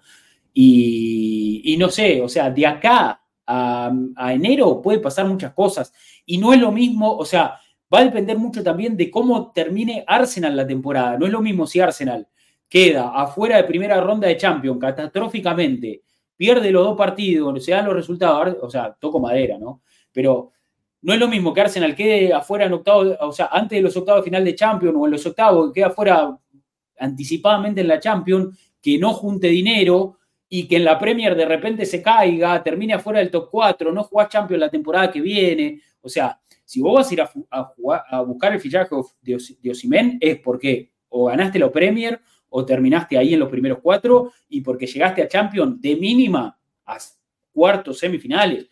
O sea, entonces, primero preocupémonos por hacer una muy buena temporada, preocupémonos por porque el proyecto siga teniendo cimientos sólidos, por hacer una temporada deportivamente muy buena y después vayamos a buscar a Osimen si queremos irlo a buscar, si realmente le vamos a dar la llave del, proyecto a un tipo que es un centro delantero referencial, un 9 muy característico en sus cualidades y que va a salir una fortuna. Entonces, no es un fichaje para tomar a la ligera. Yo lo pensaría. Yo, a mí no me entusiasma tanto como a algunos. Yo veo mucha gente muy entusiasmada. A mí todavía eh, y, como digo, no es una decisión que tomaría a la ligera. ¿eh? Hay que pensar mucho para tomar una decisión como la de fichar a Osimen. Es una, es una, o sea, porque es realmente un punto de inflexión para el proyecto. O sea, vos estás gastando prácticamente todo tu presupuesto y prácticamente todo tu dinero. Lógicamente que podés, si vendés aparte y si haces unas buenas ventas, podés costear el fichaje un poco y se puede, se puede acomodar pero vos estás haciendo una inversión descomunal en un solo jugador que para mí, o sea, la mejor temporada de Osimen ya fue la anterior, ¿eh? Esta estaba bien, pero yo no sé si es el mismo Osimen que todos querían antes, ¿eh? eh yo no sé. o sea, es largo para discutir, lógicamente, pero bueno. A ver, dice Nico Romero, yo con Gabriel Jesús eh, no necesitas otro delantero, dice Nico. Bueno, pues deposita muchas fichas en, Gabriel Jesús, que para mí es un fenómeno total. ¿eh? el abanico de recursos que tiene Gabriel Jesús, pocos delanteros en el mundo lo tienen. Ahora, no tiene la cuota goleadora de Osimen ni por asomo. Pone 25 palos por el Diablito Echeverri, dice. Eh, por esa plata ofertaría por Julián Álvarez, dice Fabián. Bueno, nada, eh, gracias por ahí, por sumarse en el análisis, chicos. Bien ahí, están, metiendo, están metiendo mucha data. Marcos que dice, yo siento que esos jugadores del Napoli se valorizaron mucho por una temporada. Claro, ahora a lo mismo, boludo. Y ya pasó esa temporada, ¿eh? Y todavía tiene que transcurrir más de media temporada más. Eh, prefiero tocar en otros puestos antes que el 9, por más que sea necesario, dice Mauro. Bien. Eh, no es el mismo Napoli también, dice Javier. Gu dice, lo compraste el mercado pasado, han sido muy fuertes. Difícil volver a gastar un dinero así en un solo jugador otra vez. Eh, pasa que veo fundamental un interior por izquierda, dice Nico. Sí, a ver, eh, yo creo que Arsenal podría hacer otro mercado de cuatro o cinco refuerzos fuertes y seguir moldeando un equipo mucho más colectivo, una idea mucho más, o sea, eh, que, que el proyecto siga teniendo esa tónica de, bueno, construimos algo mucho más, que, va mucho más allá de una sola figura, me parece. Eh, que eso es lo que apunta Arsenal, ¿no? Como, como, como proyecto. Rumi, que dice, yo soy de lo que creen que para dar otro salto de calidad como el de Rice hay que traer un delantero como Simen. Sí, y, hay un punto en eso, Rumi, hay un punto y, yo banco, banco, banco que eso también eh, esté en discusión porque, porque son formas, a ver, y, lógicamente el proyecto de acá eh, hacia adelante va a tener momentos en los que hay que tomar decisiones como estas. Che, ¿traemos a un 9 de 150 palos o traemos un 9 de 60 palos, que quizás no es ese, pero tenemos para reforzar y seguir desarrollando otras áreas, eh, damos más posibilidades a chicos de la cantera. A ver, un proyecto deportivo engloba muchas decisiones y yo creo que esta no es una decisión para tomar a la ligera, ¿no? Me parece. Eh, Omar que dice, el próximo mercado está, será grande, se van Toma, Giorgi, Tierney, quizás Randall, Eddie, Nelson. Claro, va a seguir la depuración en Arsenal, va a seguir la depuración en Arsenal. Y hay que ver cómo, cómo se costea esa depuración. Rumi dice, esa es la idea, Rodri, lo colectivo, pero cuando eso falla, las individualidades como Saca, Rice o un delantero como Cimente dan un empujón. Está bien, por eso yo digo que eh, eh, eh, lo que digo recién y que, lo vuelvo a repetir es, yo creo que todos los puntos tienen su argumento fuerte. Y me parece que todos vamos a tener razones para decir, lo traemos a Simen o no lo traemos. Y todas van a ser válidas. Después es, qué decisión toma Arteta. Y ahí es donde donde realmente se resuelve la cuestión. Pero sí, yo creo que todos los puntos van a ser válidos. Eh, o sea, coincido en esto que decís vos, pero también me, paro firme en la postura de, che, podríamos con 150 palos traer cuatro, cuatro figuras, sí, tres figuras. Y el equipo crecería aún más de lo que está creciendo, no solo en el aspecto goles, sino en, capaz en creatividad y en goles también, eh, y, a nivel defensivo, y bueno, hay muchos aspectos del juego que pueden seguir mejorándose. En definitiva pasa por ahí. Sano Jorginho que dice, lo mejor eh, sería no centrar el juego en base a un solo jugador, así como Rice, que llega a complementar a todo el equipo. Eh, ¿Por qué no? Dice, dice Nico. Bueno, eh, por eso el debate me parece que, es muy rico, es interminable y podemos estar acá hablando tres horas en stream sobre Osimen. Pero, pero bueno, está bueno que lo hayamos tenido y, bueno, yo creo que dejé clara mi postura. Si a alguno no le quedó claro, puede hacer una pregunta más, profundizamos un poquito más. Y si no, bueno, ya dos horitas de stream y tenemos que ir eh, avanzando porque había un par de preguntas más en, en Twitter. Yo siento que cuando mejor jugaba el Arsenal fue cuando se enfocó con Odegaard, dice, Nico. El gran momento de Odegaard de la temporada pasada le un vuelo futbolístico al equipo muy grande cuando Odegaard estuvo en su mejor momento y yo creo que tenemos que apuntar a un Odegaard lógicamente que vuelva eh, a esa versión, pero, bueno, también podés, eh, a ver, un Odegaard abasteciendo de pelotas a Osimen suena muy tentador también, Nico. Entonces, por eso digo el que, el que, el que quiera Osimen va a tener argumentos fuertes. Y yo banco alguno de esos argumentos. Y también banco al que dice, bueno, no, reinvertamos la guita, apuntemos a, mejorar otras facetas. Eh, yo creo que todo, todos son argumentos fuertes y bueno, habrá que ver cómo se desarrolla también en el tiempo esta, esta, este rumor o esta información que todavía no tiene tanto sustento de que el Arsenal pagaría una fortuna por, por Osimen. Hay que ver cómo se desarrolla en el tiempo. Ojalá nos movamos como en Liverpool con McAllister y nos salga barato. Sí, igual, a ver, nosotros no negociamos de esa forma. Ustedes saben que Arsenal, para tomar la decisión de negociar un jugador, primero se discute, pasa por muchísimas áreas. Después, una vez que está tomada la decisión, se empiezan con los primeros contactos, con el club eh, que tiene al jugador, el dueño de la ficha, con el jugador mismo y su entorno, para conocer al jugador, para conocer al entorno. Ustedes saben que Arsenal trabaja con otra profundidad y con otros tiempos en cuanto a los mercados. Y, eso no va a cambiar, porque esa es la forma en la que se han conseguido eh, los éxitos hasta acá y es la forma histórica también de hacer negocios que tiene el club. Es un poco parte de su modelo económico. Entonces, eh, hay, que, hay que también respetar esos procesos que son parte de, de, la identidad que tiene el club y de la forma de hacer las cosas. Así que tampoco pongamos falsas expectativas en el club decir, no, ojalá que vayan ahora y ya lo aseguren, no va a pasar. O sea, ya sabemos que no va a pasar, entonces eh, confiemos en que, en que va a salir todo de la mejor forma, ¿no? Tanto con Osimen como con, próximos refuerzos. Eh, bueno, vamos a continuar. Quedaba ahí unas preguntitas en Twitter ya para ir cerrando. Eh, ya para ir cerrando. este, este análisis, este, este análisis de, lunes, de podcast.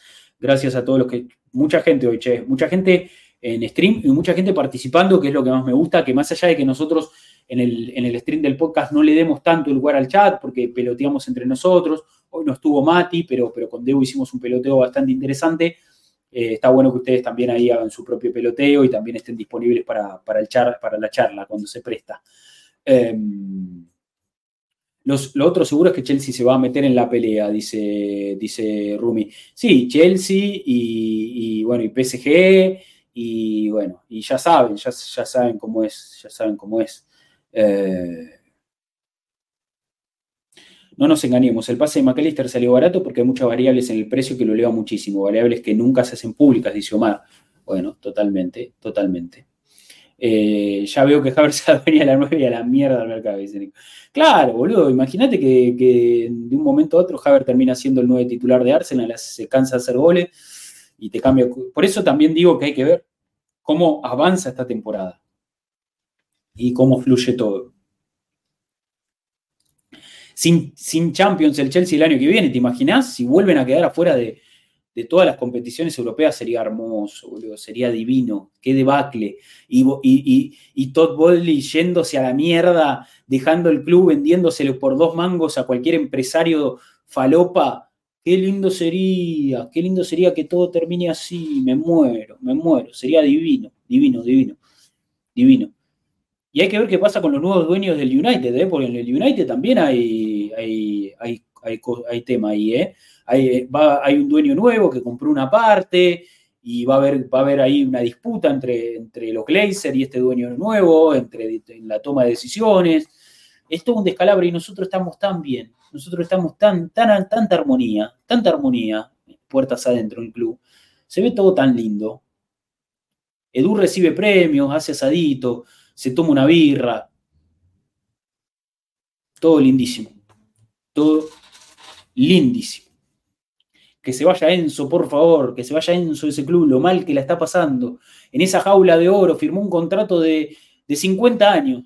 Firmó un contrato para jugar él y los hijos en el Chelsea prácticamente. Que se vaya ya de esa jaula de oro, boludo, que se vaya ya, ya, ya.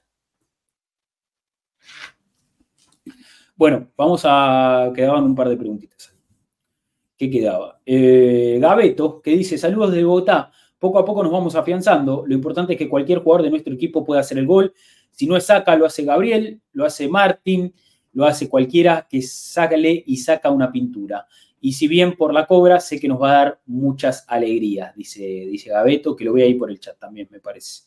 Eh, Juan Martín Ramírez, también presente en el chat de, de Twitch, nos comenta en Twitter hola, nos está faltando un poquito más de chispa arriba para romper los partidos antes, me parece, pero al mismo tiempo es innegable que jugamos con mucha seguridad y convencidos del planteo, la idea y las formas. A todos nos gustaría más, pero el que esté negativo con esto, que vaya a jugar al FIFA. ¿Qué querés que te diga? No goleamos ni llevamos 50 veces por partido, pero intentamos de muchas formas distintas. Me gustaría que en esta seguidilla jueguen más los Nelson y menos los Saca como rotación para recuperación física nomás. Pero Arteta manda, dice, dice Juan Martín Ramírez, siempre muy buenos mensajes, nuestro amigo Juan Martín Ramírez. ¿eh? Y eh, Walter Salusti, que dice, el Aston Villa me asusta más que el Liverpool. ¿Creen que puede ir a Champions? Dice, dice Walter Salusti. Por otro lado, Haber necesita este tipo de confianza para eh, empezar a dar mejor juego, pero madre mía de frío que es el chaval. Saludos desde España, fuerza al cañón siempre. Bueno, fuerza a nuestro amigo Walter. Eh, temas Aston Villa, ya hablamos un poquito de Emery, un poquito de, cómo le está yendo al Vila, de las aspiraciones, de lo que representa Emery como entrenador en este, equipo, en este tipo de equipos. Eh, yo creo que al Vila le puede ir muy bien. Y lógicamente llegar a Champions es el gran objetivo de ellos y va a haber un, competidor más por, intentar entrar en el top 4, lo que no es menor. Eh, yo creo que Arsenal igual está en condiciones de, hacer su propio campeonato, de, en los juegos directos con el Vila, lógicamente, tratar de, sacar eh, la mayor cantidad de puntos, si es 6 de 6, mejor y bienvenido sea. Eh, yo creo que el Vila va a ser un equipo que va a dar pelea a cualquiera. A ver, de local es fuertísimo. Ya en Vila Park eh, se aseguran muy buenos rendimientos. Y bueno, y de visitante están empezando a encontrar la dinámica. Fueron y bajaron al Tottenham, está bien, Tottenham diezmado, ya lo hablamos, las bajas y demás, pero un triunfazo consiguió el Vila en, cancha de, los, Spurs. Eh, bueno, no había más preguntas ahí, gracias a los que participaron. Eh, ¿Qué dice la banda acá? Mucho se habla de Osimen, Tony y Leao, etcétera, pero siento que este mercado se va a traer otro mediocampista para reemplazar a Parte, y dice eh, Red GB13, y por mucho uno, dos ingresos, dice. Sí, yo creo que va a haber salidas en Arsenal y va a haber que reemplazarlas. No solo Parte, hay que ver qué pasa con Jorginho, Cedric, el Neni, se va a ir mucha gente. Yo creo que un mediocampista, eh, un, un pivot, Arsenal va a tener que traer, sí o sí. Porque si se va aparte y se va el Neni y hay que ver qué pasa con Jorginho, te quedás cortísimo en esa zona, ¿eh? Te quedás cortísimo en esa zona. Eh, así que vamos a ver. Mínimo dos, dice Omar Portugal.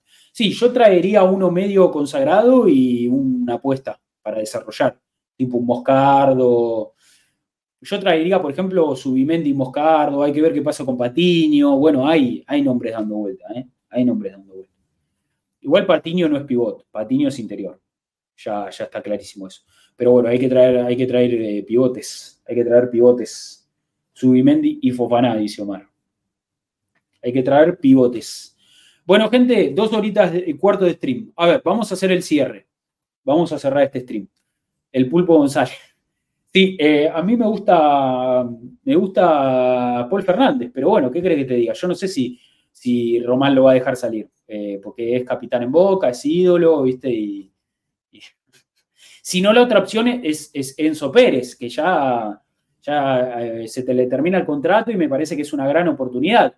Me parece que es una gran oportunidad ir a buscar un tipo eh, que está consagradísimo.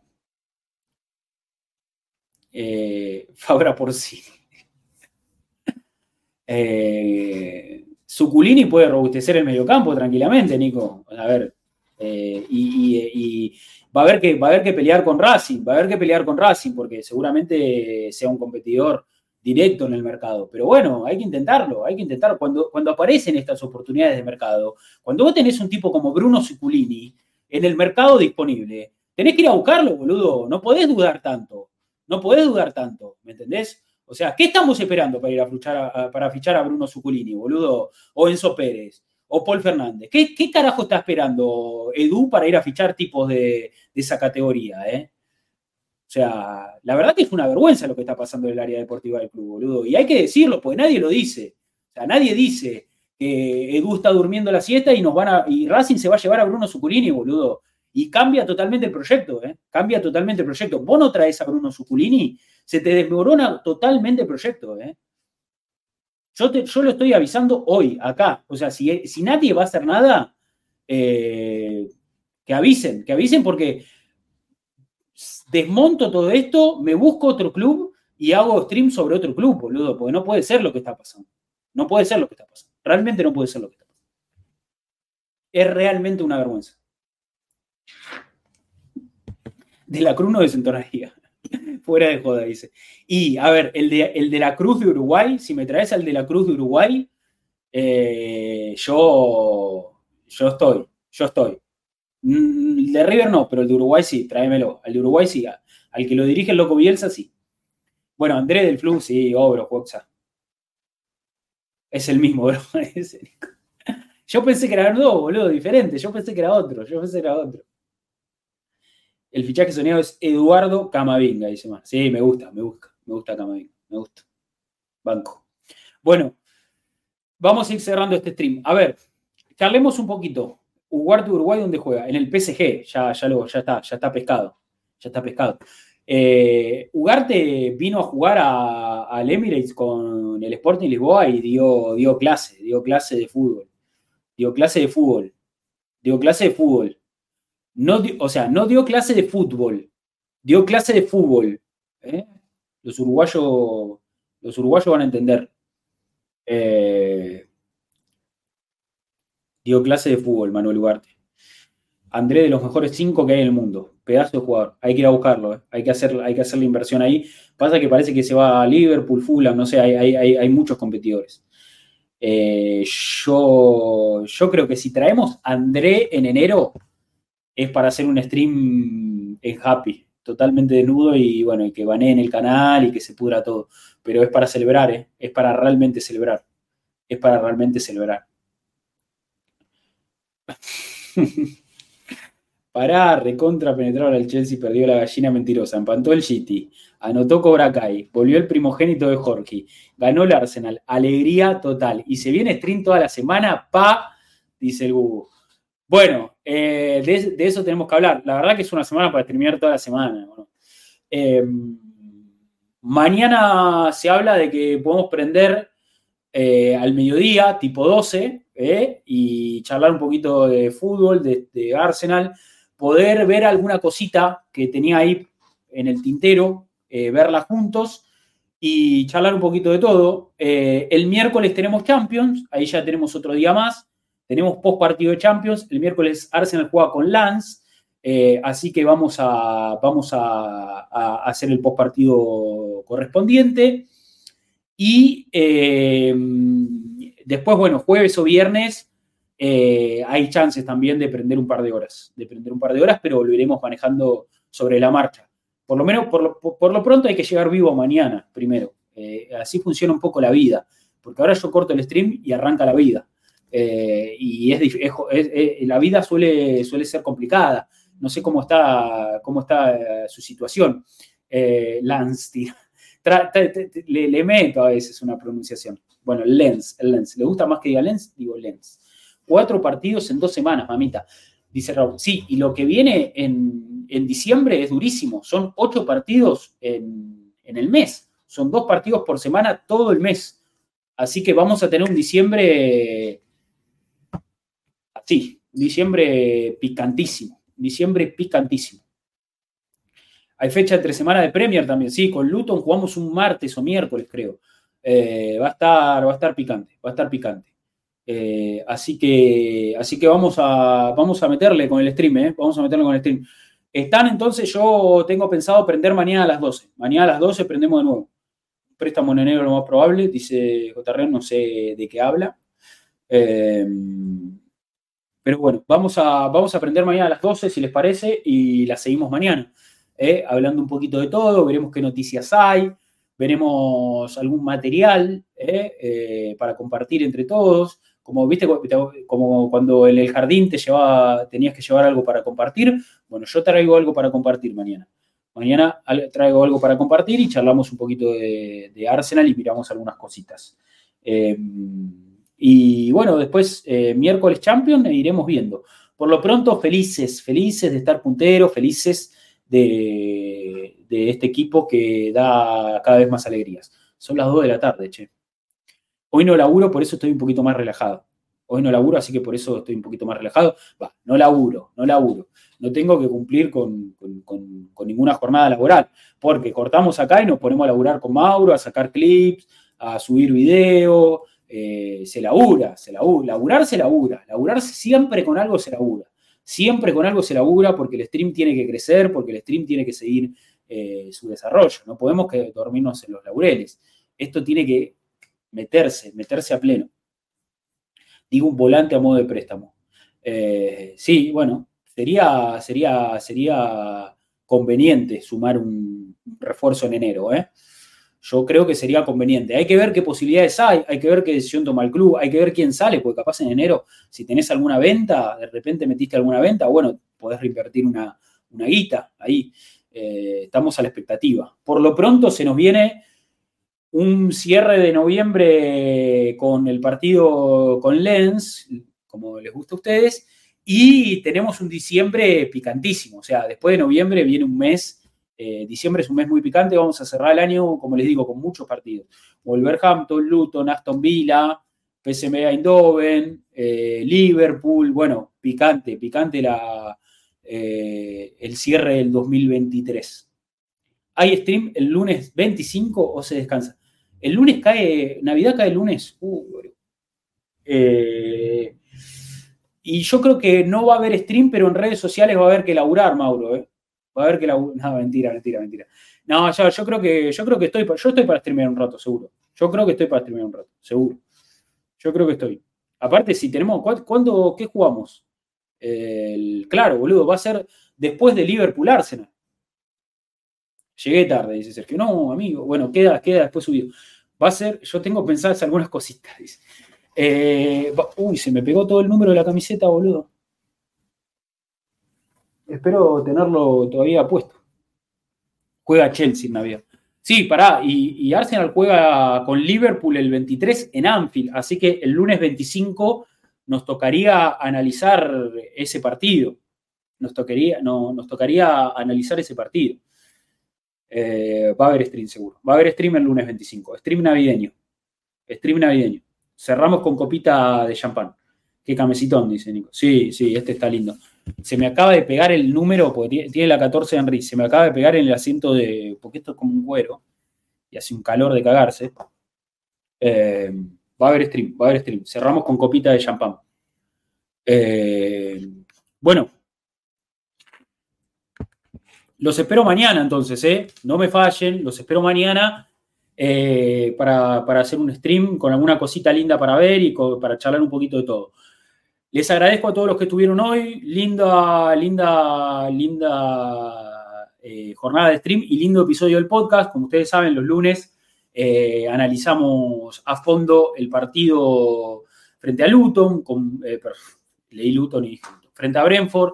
Eh, con datos, con, metiéndonos un poquito más en el juego eh, y hablando un poquito más en profundidad de algunas cuestiones. Eh, no pudo estar Mati, pero estuvo Debo acompañando, gran laburo. esperemos que Mati pueda estar la próxima. Y bueno, el saludo a todo el equipo, a Adrián, a Diego, a Torto, esperemos tenerlos prontos por acá con alguna cosita. Había, una, había alguna cosita económica que quizás podemos verla con Torto si él está disponible esta semana. Vamos viendo. Y em, bueno, se nos viene una semana de mucho stream, así que los espero acá. Em, eh, lo último, eh, gracias a los que llegaron hasta acá en YouTube. Eh, por favor, pulgar arriba en el video, suscríbanse al canal, comenten, dejen algún comentario. Estamos tratando de subir más videos a YouTube. La idea es empezar a alimentar un poco más el canal de YouTube para los que nos consumen ahí, porque quizás hay gente que no viene al stream, pero, pero ve lo que subimos, así que la idea es empezar a alimentar un poquito más el canal eh, y empezar a alimentar un poco más las redes. Gran laburo de Mauro en redes sociales. Incluso en la semana estuvo enfermo, eh, el fin de semana, perdón, estuvo enfermo y así todo le puso todos los huevos. Así que se valora mucho lo de Mauro, eh, haciendo un laburazo tremendo para que crezca el proyecto. Y, bueno, a los que están escuchando en Spotify, si llegaron hasta acá, gracias por seguir bancando ese espacio. Una plataforma que está destinada ahí también al audio. Quizás no hacemos tanto contenido de audio, pero, pero hay gente que lo elige. Y bueno, ahí está subido para que ustedes puedan valorarlo. Cinco estrellas, por favor, en Spotify. Y bueno, muy contento con cómo crece a poco el stream. Tengo muchas ideas para el año que viene. Estoy hablando detrás de escena eh, con, mucha, con, gente, tratando de, dar forma a ciertas cosas. Así que eh, nada, estamos apuntando a un 2024 muy picante, con mucho contenido, con invitados, con, nada, con todo lo que se pueda ofrecer acá, lo vamos a tratar de hacer porque ustedes lo merecen, porque están bancando a pleno y eso motiva, o sea, la banca de ustedes, cuando tenemos más suscripciones, cuando hay más gente en el chat, cuando hay más gente en los streams, motiva para que hagamos más. Así que nada, está bueno esa sinergia que estamos, que estamos creando entre ustedes ahí, nosotros acá, y es un poco eso, acompañarnos. Eh, y yo la verdad que lo disfruto mucho, me encanta, me encanta hacer el stream, así que gracias por estar ahí a todos. Eh, a Nicolomo, a Mauro Rossi, a Nico Romero, Kelvin, Omar, Paola, el Gugu, Red GB, eh, Sergio que llegó tarde, pero que lo va a ver después seguramente, bueno, J. Rea, no me quiero olvidar de nadie, Rau, eh, Balux dice, ¿han hablado del caso del Everton? Preguntó Balux. Sí, lo hablamos, lo hablamos, ya, ya lo, hablamos, dos, tres streams, venimos hablando del tema. Eh, y bueno, eh, no sé, no sé si da para seguir profundizando. se puede revisar en YouTube, así que vayan a verlo. y bueno, nada, Ramiro, Juopsa, bueno, bueno, estoy scrolleando, no me quiero olvidar de nadie, al que no nombré, perdón, pero, pero que sepa que ha sido considerado y, muy contento de que hayan formado parte de este espacio. Los quiero, eh, nos vamos a ver mañana. Mañana estamos acá de vuelta. Así que nos vemos mañana. Eh, y aguantá, dice Red. ¿Qué pasó? ¿Qué pasó? ¿Era aguantá o aguante? Eh, ¿qué, me olvide? ¿Qué me olvide? No me rete. No me rete. Ya se me enfrió el agua el mate, tengo hambre. Aguante, aguante, aguante. Aguante el Arsenal. Bueno, al amigo Sano Jorginho que regresó, que regresó con vida, que regresó con vida. Era aguante, era aguante. Bueno, gracias chicos, gracias a todos. Nos vamos a reencontrar mañana. Los quiero, cuídense y como siempre vamos a decir, aguante el Arsenal.